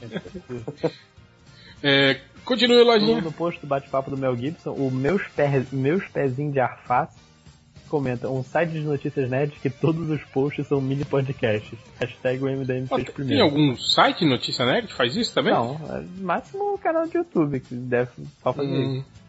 Então, então podemos usar essa hashtag. Então o MDM fez fazer, primeiro né? mesmo, né? Dessa vez é verdade. É. Ou, quer dizer, não que as outras não sejam. Fa- O falando dele em... sempre faz primeiro. Falar nisso, quando o, o Change foi tirar onda lá com o- aquele pessoalzinho do Terra Zero lá, com o livro do Esquadrão Suicida, aí o, o, o- o Pablo O mandou, Pablo- é, mandou, não, mas a gente já tinha escrito o livro do Superman e do Batman antes, né? Eu devo lembrar esses caras que lá no início dos anos 2000, um membro do MDM, que era o Gama, já tinha lançado o livro. Livro, inclusive, antes, antes do Rei dos Escritores, né? Então, o É verdade, MDM fez Boa. primeiro. É, o MDM fez primeiro, sim senhor. Tá Né? falando em, Como em sempre. falando em Terra Zero, o Raul Jordan comenta, depois dos best-sellers, quem é Jesse Custer e quem é Jessica Jones, vem aí a nova obra de Tardes Martins. Quem é que puxou meu tapete? E se esse, se esse povo tivesse acesso ao grupo do WhatsApp do? Nossa, Ah, Ou- ou- Ficariam elogiados. eu, eu chamaria, eu já tô chamando de FNDO, cara, que é o falar mal dos outros, né? Que é só o que se faz naquele grupo. Mas não, é, mas, mas não é assim, mas não é assim em todos os grupos? Sim. Sério, eu, eu saio pra almoçar quando eu volto tem 80 mensagens falando mal de alguém, cara. É incrível. E é bom que aí você para pra ler e ainda continua a discussão depois, né? Não, o que, eu faço? Eu- Tu tá eu vejo- lendo? Eu vejo, É eu vejo assim, aumentando ó, o contador, né? eu, Tá aumentando eu- o contador lá embaixo. vejo, primeiro eu vejo quem está envolvido na discussão, porque certas pessoas eu nem leio. E aí depois, se forem pessoas cuja opinião eu minimamente considero, aí eu leio as últimas cinco mensagens. Aí se, se o assunto estiver interessante, eu volto lá pro início. Senão, deixa passar, cara. Perdi, perdi, deixa pra lá. Eu vejo os prints, cara. Sempre tem prints bons. No... O outro bate-papo que lançou hoje, o Raul Jordan fala Nazik pra Sargento Pincel e vem o Alípio mais uma versão que apanha de verdade. Pô, ca- careca os dois são, né? Você é careca. Você sabe que eu não gosto de homem careca. Justo. Ah, não, mas eu ia ficar irritado. Não é careca. Foi É. hoje que ele falou. É calvo. Você é careca. Você tá falando de tirar os carecas Não- do não só-. Viu, só Júlio? careca também, como também tem aquela coisa de fazer voz fina quando tá irritado, vocês já viram? Que nem o pincel mesmo. Ô Didi! Ô Didi! Não, assim. É, é. E pra terminar o cosplay de Safadão, Eminem tá tipo, tipo aqueles cornos que em vez de mandarem uma mensagem de quatro linhas no WhatsApp, convertem isso no áudio de dois minutos. É uma boa Puta, eu fico, eu fico com raiva disso, cara. Tipo, você tá lá com Foi uma boa comparação. uma conversa, né, cara, no WhatsApp, você lenda, aí o cara manda mensagem de áudio, né? E aí você não tá com fone, né? E o medo, Não, né? eu, você... sei lá, no ônibus, né? Aí você É. fala, eu vou ficar 10 minutos sem saber o que você tá falando aí. Até eu poder ouvir. Cara, é, é engraçado que uma amiga minha que costumava passar mensagem de áudio deu um leve esporrozinho, né? Aí mas toda vez que ela sempre pensa assim, posso mandar um áudio? Tipo, falta- poxa, será que eu posso? Só um pouquinho. Não, mas qu- quando alguém tem alguma coisa de urgente pra falar comigo, eu sempre recebo, ou pelo, pelo Gmail, ou pelo WhatsApp, alguma coisa, eu sempre recebo. Posso te ligar? Porque a pessoa sabe que se me ligar direto não vai ser atendido mesmo, não. Cara, olha só, eu tava viajando uma vez, aí minha sogra me ligou perguntando se eu, tava, eu tinha conseguido falar com a minha esposa porque ela não tava conseguindo ligar pra ela. Aí eu tipo, cara, eu tava nos Estados Unidos, você está. tipo, tu tá aí na cidade, pô. Não vem perguntar pra mim onde tá. É, é, é tipo assim, eu fiquei, sabe, quando eu tava na casa, eu, caralho, que foi? Morreu alguém? Que tu- ela sabia que eu tava viajando. É, é. Eu, eu meio que inconscientemente dei um esporro nela, ela também toda vez que me liga, Ela fala, desculpa por estar ligando. Eu não sei o que. Funcionou. Né? Máximos, sua vez. Ok. Uh, uh, tu vai ler os do Facebook, né? É isso? Não, vou ler do Twitter. Ah, legal. Facebook aqui também. Uh, deixa eu começar aqui. Não entra naquele antro de fake news que é o Facebook. Fakebook. É... Facebook. No podcast do Meteoro, o Walter Supermercado falou que enquanto alguns esperam o Meteoro, eu espero o Cometa. Cometa Suicídio. Ah. O Pedro Ramos falou, é, é, era para os recadinhos, mas ok. Se for para o Nazicla, isso aqui eu nem quero. Mas agradeço pela divulgação do meu projeto Cassandra e seu pijama espacial. Que foi o, a grande divulgação do Lojinha no podcast passado, né? Foi... Mas ele veio me agradecer no privado. Pau no cu de vocês. ele, ele, eu fui falar isso pra ele e falou: Olha que eu mandei o texto pra ele saber o que falar, porque ele sempre se enrola e mesmo assim é foda. Ele conseguiu fazer, tipo, pessoas pedirem reembolso se bobear, né? Que nem é de graça, né? É, curtida no Facebook. Só. É, todo mundo discutindo imediatamente, né? Curtida no Facebook vale mais do que dinheiro, né? Deixa eu ver. Ah tá, aqui o Leonardo. Senti que a metáfora do Nazik sobre o tio que sai do armário no podcast retrasado teve um tom muito pessoal. Só queria dizer ao Nazik. Só queria dizer ao que nós, leitores, o apoiamos em qualquer escolha que ele fizer pra vida dele. Aí o. O Bruno da Costa, aí o Matheus Peixoto sai do armário Nazik. e o Bruno Costa, principalmente se for pra ir embora do MDM, né? Cara, mas já, já pensou nisso? Que, assim, às vezes aquela pessoa que é insuportável, que é chata pra caralho, é porque ela tem uma coisa mal resolvida dentro dela. De repente a pessoa, quando né, sai do armário, coisa assim, pode tornar até a pessoa menos chata, quem sabe. Né? Não tô dizendo que é o caso de ninguém no MDM, mas só uma reflexão. Né? Só fica a dica, né? Só fica a dica. Pensem a respeito. É, o, o Macfisto. Parece piada pronta. O Ian Rion, né, que é o Hansen Snow do Game of Thrones, fez o papel do jovem Hitler e agora vai ser o Máximos do Inumanos. Né? Ele mesmo. Uh, deixa eu ver. E. Se o MDM ainda fosse um blog vendido, aceitaria dinheiro para falar bem do novo ensino médio? Pô, 65 mil é uma grana. É cara, o MDM nunca foi. O MDM nunca foi um blog vendido, cara. Faltava cliente, né? Não. Faltava quem quisesse comprar, sim, mas é. de qualquer forma nunca foi um blog vendido. E 65 mil faria muito mais do que falar bem. Eu até faria ensino médio de novo. ah, esse ensino médio aí tem, tem quase nenhuma matéria, lógico. Pô, esse ia ser facinho, né? Você só escolhe as que você quer, Exato. cara. As que você gosta, aí ia ser molezinha, pô. Eu vou fazer aqui, ó, bordado.cruz, vou fazer... Plutão, que, que, Plutão só deixou de ser planeta depois que eu saí da escola, pô, porque assim, porra, uma moleza aí para essas crianças fazer o, um planeta menos, né? Planetário, um planeta menos. Não, e, e, lembra que Plutão era mó difícil, porque ele, era, ele tinha uma, uma órbita diferente e tal. Pô, agora tá mó fácil. Né? É sempre assim, o pessoal facilitando, né, pro pessoal passar de qualquer jeito. Pois é. Esse, e... esse, ensino médio molezinha aí de vocês. E é isso. Boa. É, Nerd Reverso? Aqui do Twitter, o Getting Lucky, ele fala: Porra, cadê a caixa box do MDM? Procurei atrás de mim e não encontrei. Você é burro, né, cara? A gente já falou que é no final do ano, seu bosta. no Vai porra. ter. Vai ter a caixa box do MDM, final do ano. Esperem. O Change, se não esquecer, vai falar pra você. Cara, é... tô, você sabe que o Change talvez não venha, né? Pra. Eu acho que ele tá com medo de hum. vir e depois o, o, Trump não deixar ele voltar. Já né? voltar. tem, tem, tem, uma, tem, um muro quando ele volta. Né? tem um muro impedindo. É, capaz, é. Vai que. É... O Marcos Paulo Luiz, ele só faz um comentário em caps lock. É, Legion é melhor que, que a DC toda, né? A série do Legião. Aí só. Alguém viu essa série? Não. Eu vi todo, mundo, eu vi todo mundo falando bem, então eu tô é. achando que é ruim. Vai ser que nem Luca, né? Eu tô nessa, Vou deixar pra baixar daqui a três meses. Enfim, que, que bom que é melhor do que a DC toda, não que isso seja muito difícil. Mas ainda mais se, não, ainda mais se falando em séries, né? Que, ó, a concorrência sim, sim, Arrow, sim. Flash, Supergirl, ó, meu é, Deus, que é, concorrência é. difícil, né? Concorrência difícil, pois é. Legends of Tomorrow. então, essas coisas aí. É, mas enfim, como ninguém viu, fica por isso mesmo. É, o Gato, ele pergunta: será que o Lula ganha as eleições de 2018?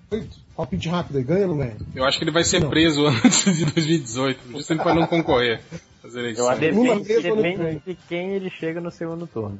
Ele, ele chega em É o segundo, Lila- perdendo pro Lila preso Bolsonaro. É Vai que ser é? pior. Vou deixar ele solto pro Bolsonaro ganhar. Vai ser pior. Não, eu, eu, eu prefiro acreditar no Máximo porque ele já fez assim, um palpite muito interessante com o Trump. Então, que- Manja muito, Não, né? O cara que manja Tu muito. tá tu- tu não tá entendendo que eu tô tentando fazer a psicologia reversa com o destino. Cara, A, a minha resposta para essa pergunta seria que você está sendo um otimista porque você está achando que vai ter um 2018. É. Ah, é, dia 25, né? Que é o dia do meteoro, na verdade, né? Ah, é? Tipo, o Meteoro, Meteoro falou, que, falou que vinha e atrasou, é isso? É, Saiu a amanhã. errata, a errata do edital já saiu. É, segundo, segundo os cálculos, o, o ponto em que o meteoro estaria mais perto da Terra ia ser no dia 25. Se esse mais próximo significa dentro da Terra, né? Então, amanhã, né? Dia 25, amanhã acaba o mundo. É um meteoro meio carioca, né? Ele diz que vai, acaba indo só depois, chega tarde, chega já, bêbado, tô, é já foda. tô no fim do mundo mesmo, então nada vai mudar pra mim. É. Exato. É, é, na verdade, aí vai chegar por último, né? É, vai chegar com horas de atraso. É, pode Você ser vai ter isso, né? algumas horas aí ainda pra curtir, Se né? perdeu aí no horário de verão, né? Mas Imagina, eu né? Voltei, uma hora, peguei o voo, voo viagem no tempo, cara, que eu vou- sai meio-dia, chega 11h55. Isso é muito bom, né, cara? É foda. Não, eu fico pensando nesses esses voos de supersônico, né? Tinha o cara que falava que se você saísse lá de, sei lá, da, de um ponto lá da, da, da Índia, por exemplo, ou antes, né? E fosse pro Japão num voo que durasse X horas, você chegava no Japão um dia antes do que você Um dia saiu. antes, sim. Chega Essa ontem, é chave- foda, né? É, foda, né? Não, quando- quando Você sa- mexe- saiu mexe quando de lá? Eu saí amanhã, né? Eu saí amanhã, cheguei ontem. Não, quando você mexe na, na linha internacional da data, fica tudo muito confuso, cara. É muito bom. Beleza. E sempre tem uma pessoa que fala assim, ai, por que tu não continua rodando pra voltar vários dias?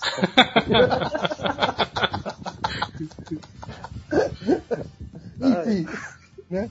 Essa matemática é uma coisa impressionante. É, o Gustavo Henrique, ele pergunta qual seria, o- não é qual seria, qual seria o nome do bloquinho de carnaval do MDM? Vocês têm alguma sugestão? Atrás de você sempre é bom, né? Atrás Pau de você. seu cuzão. Eu pensei no Unidos do Caralho a 4, né? aquela música clássica de carnaval. Uhum. É, Esse, tem, esse tem um bloco deles aí, tá? Em São Paulo, se não me engano. tem. Estavam tocando esses Parece. dias. né? O Chucrute, ele pergunta: vai ter podcast especial pelos 20 anos do Carnaval de 97? Não, esperar, pelo menos fazer uns 21, 22 anos, né? Daí a gente faz o podcast. É, 20 Tá anos falando- não, é, é data pro MDM. Falando em Carnaval de 97, eu vi aqui nos comentários que o- a dança da manivela foi criada no Carnaval de 97. Olha aí, a dança Oh. da manivela. Tem até a música pro final do podcast, se vocês não tiverem algum. Boa. Dança da manivela, boa. Não, tem uma Ah. outra melhor que eu tô vendo aqui. Acabei de ver aqui. ó. O Not Dead, né, o não, não morto, ele diz: Vocês acham que o novo filme do Thor vai fugir da formulinha da Marvel? Não, né, cara?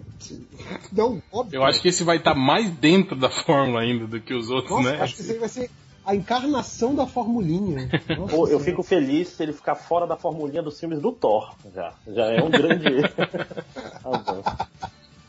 Eu, eu gosto da formulinha dos filmes do Thor. Eu, Ah, acho eu não essas formulinhas todas Eu não consigo lembrar muito- nada muito- do Thor 2. mu- muito medíocres e apreciáveis. E você sai do cinema e parece que nem ficou.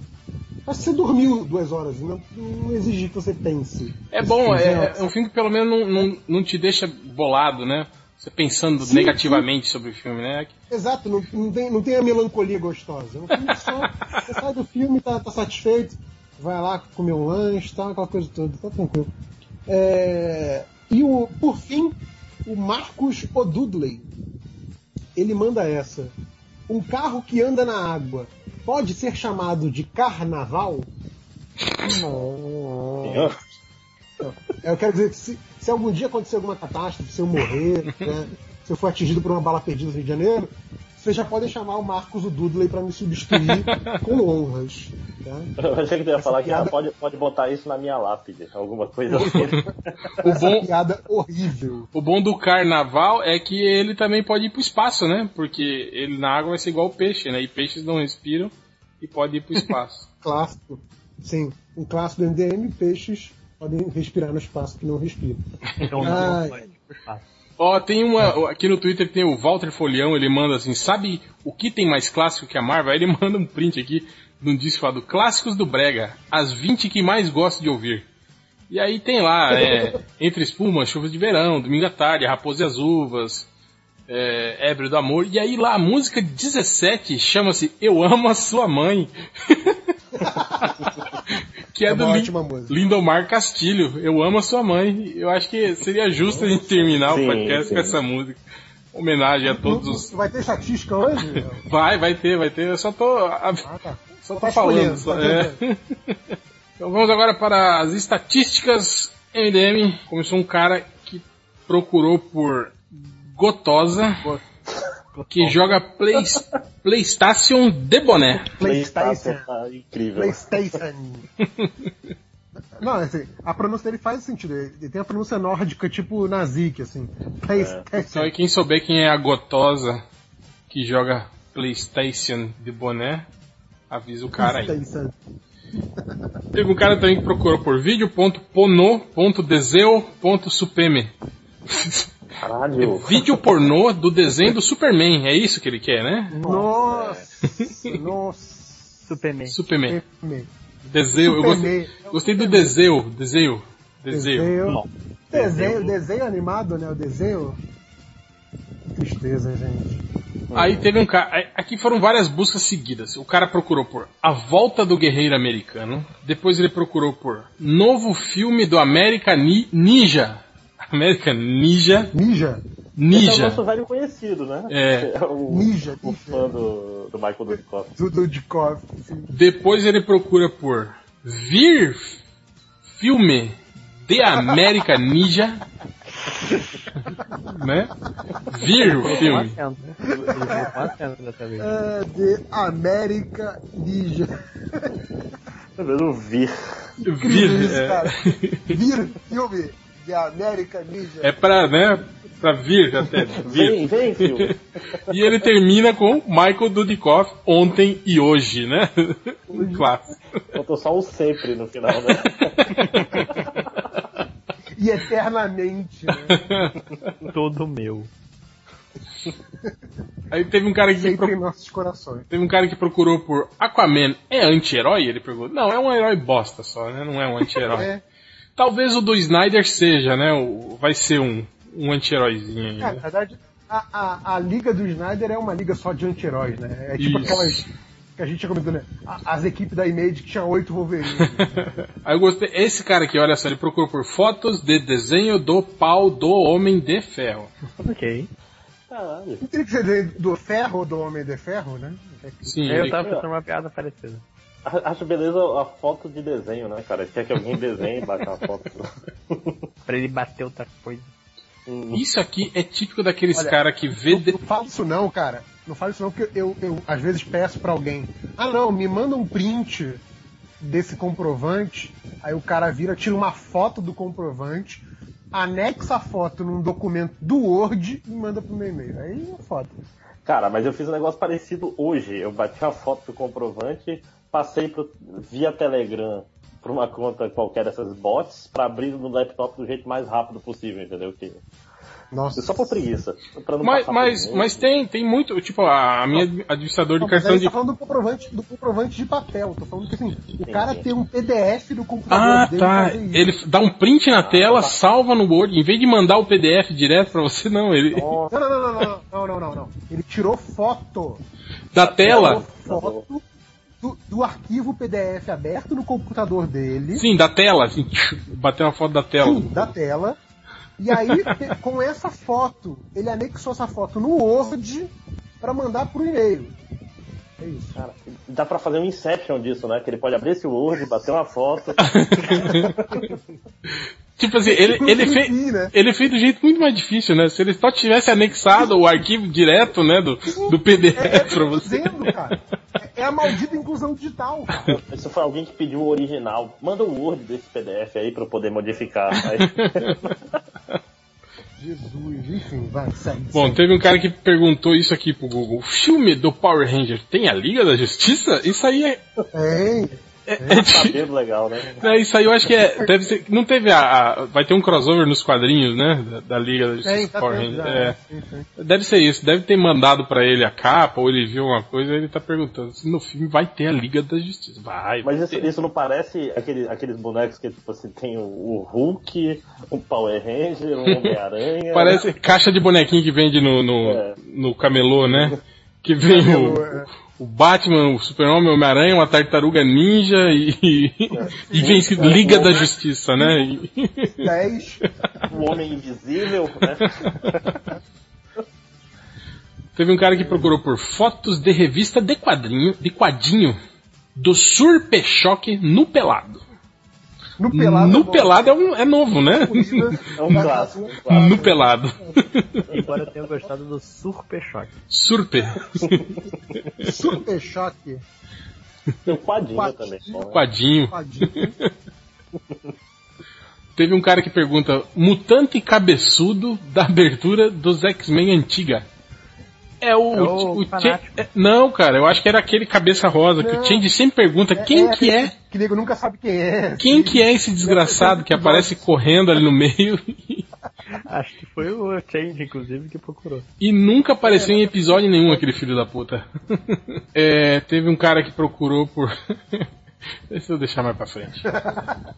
Valeu, Costinha. Esse que, esse que é legal também, o cara, Globo, você é um lixo, não tem animes. É um, né? É, acho é um bom, é um bom cartaz, né, pra, pra, pra quando for pra rua, né, protestar contra a Globo, né? Globo mente e É você, tipo, aquele, é tipo aquele, aquele comentário de portal, que a notícia é atriz fala não sei o que, e o cara responde no comentário como se estivesse falando com a atriz. Né? sim, aqui ele tá falando com a Globo, né? O, Glo, o seu Globo, Pesquisando no Google. o seu Globo. Assim, não, vou, vou botar aqui no Google que a Globo vai ver. Aí teve o cara que procurou por desenho do La- Latina Verde da Ligar da Justiça. Ligar. Liga. A Liga. Quem será que é a Latina, a Latina Verde? Latina Verde. Latina Verde era fogo, né? Que ela era latina e era verde, né? É verdade, é verdade. Eu tenho certeza que o cara não fez essa associação, mas tudo bem. Mas é, né? Faz sentido se a gente pensar assim. Dá, pra- dá pra salvar o cara. Um, um bom advogado salvaria o cara.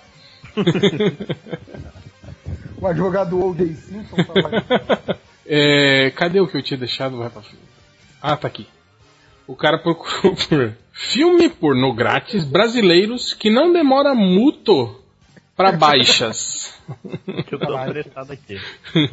Rápido que eu tô apressado. Porque é foda, né, cara? Quando o filme demora muito, né? Pra baixas. demora muito pra baixo. Assim, é, é chato. O cara tá com pressa, né? Aí teve um cara que, que procurou por Vem foder comigo hoje, Maria Emília. será, Também que, pro Google, né? se- será que é algum filme pornô? Ou será que ele errou? Tipo, foi digitar no, no, no chat WhatsApp. e. É, no WhatsApp, no chat e escreveu no, no busca do, do Google. Ou, é um planeta de funk, sei lá. É, pode Não, ser. Eu gostei desse. Muito bom. Ele procurou simplesmente por Andressa. E caiu no MDM. tipo, Caralho! lá. Né? Andressa, né? E aí. Quanta... Caralho, o cara procurando Andressa no Google. Imagina quantas páginas ele passou pra achar um link do MDM, cara, com Andressa. Pois é. Coisa incrível, né? André. Como faz? Alguém procura pra, pra ver se tem, tem Andressa no MDM, alguma coisa escrito Andressa no MDM. Ah, Eu tô procurando aqui, tem um Batman v Superman revelado o motivo da treta. Acho que fala da Andressa Urach em algum comentário. Olha aí, pode ser. E pra terminar, teve o cara que escreveu uma sábia frase: Hobbit, você eu comi. Aí, essa tem potencial, hein? Tem, essa tem potencial. Essa pode tornar um novo. Um novo. O novo. Caixa de papelão. É, é. Você eu comi, hein? Aliás, eu, eu queria deixar um agradecimento, que parece que teve algum YouTube retardado que ficou é, fechado numa caixa de papelão. Então, queria mandar um agradecimento a todo mundo que lembrou do Fábio Catena, que mais uma vez o MDM fez primeiro. O Fábio Catena que já está aí há anos vivendo na caixa de papelão Superman. Marketing viral do, do MDM, cara. Exato. O cara se mandou pelo correio, é muito retardado. E não fez nem furo na porra da caixa. Não, e não foi nem original, porque parece que ele estava imitando um youtuber gringo que fez a mesma coisa. Eu não vi o vídeo, o que que acontece com ele? Ele foge tudo. Não, ele sobrevive. É, ele sobrevive. Não, mas tipo, mas não descobriram que tinha uma pessoa dentro da Ele caixa? passou várias horas dentro da caixa. Que coisa ridícula. Bom, Então, gente, não deem dinheiro pro youtuber, deem dinheiro pro Catena, que ele continua na caixa de papelão. Tá no YouTube também. Tá no YouTube também. Então é isso. Agradeço a presença de todos e fiquem aí com Eu Amo a Sua Mãe, de Lindomar Castilho, em homenagem a todas as genitoras de vocês ouvintes. Que bonito. Então é isso. E até semana que vem.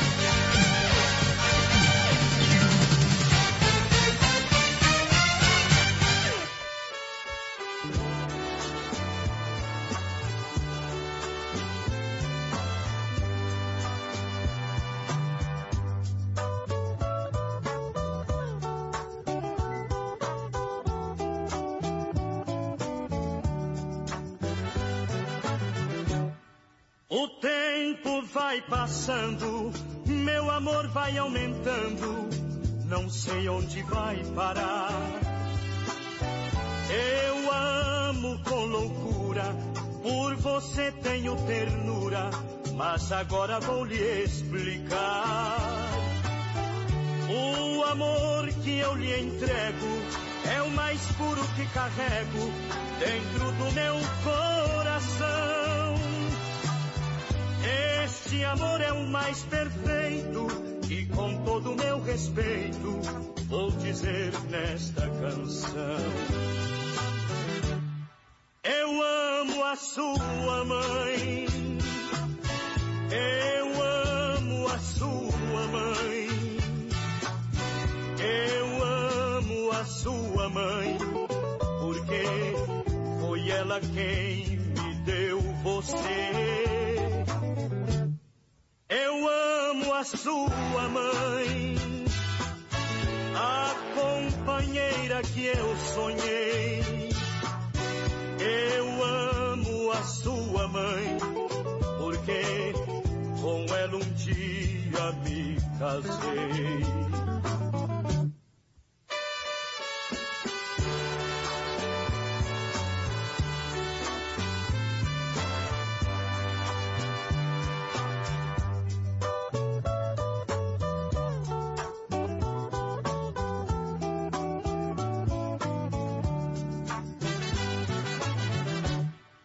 O tempo vai passando, meu amor vai aumentando, não sei onde vai parar.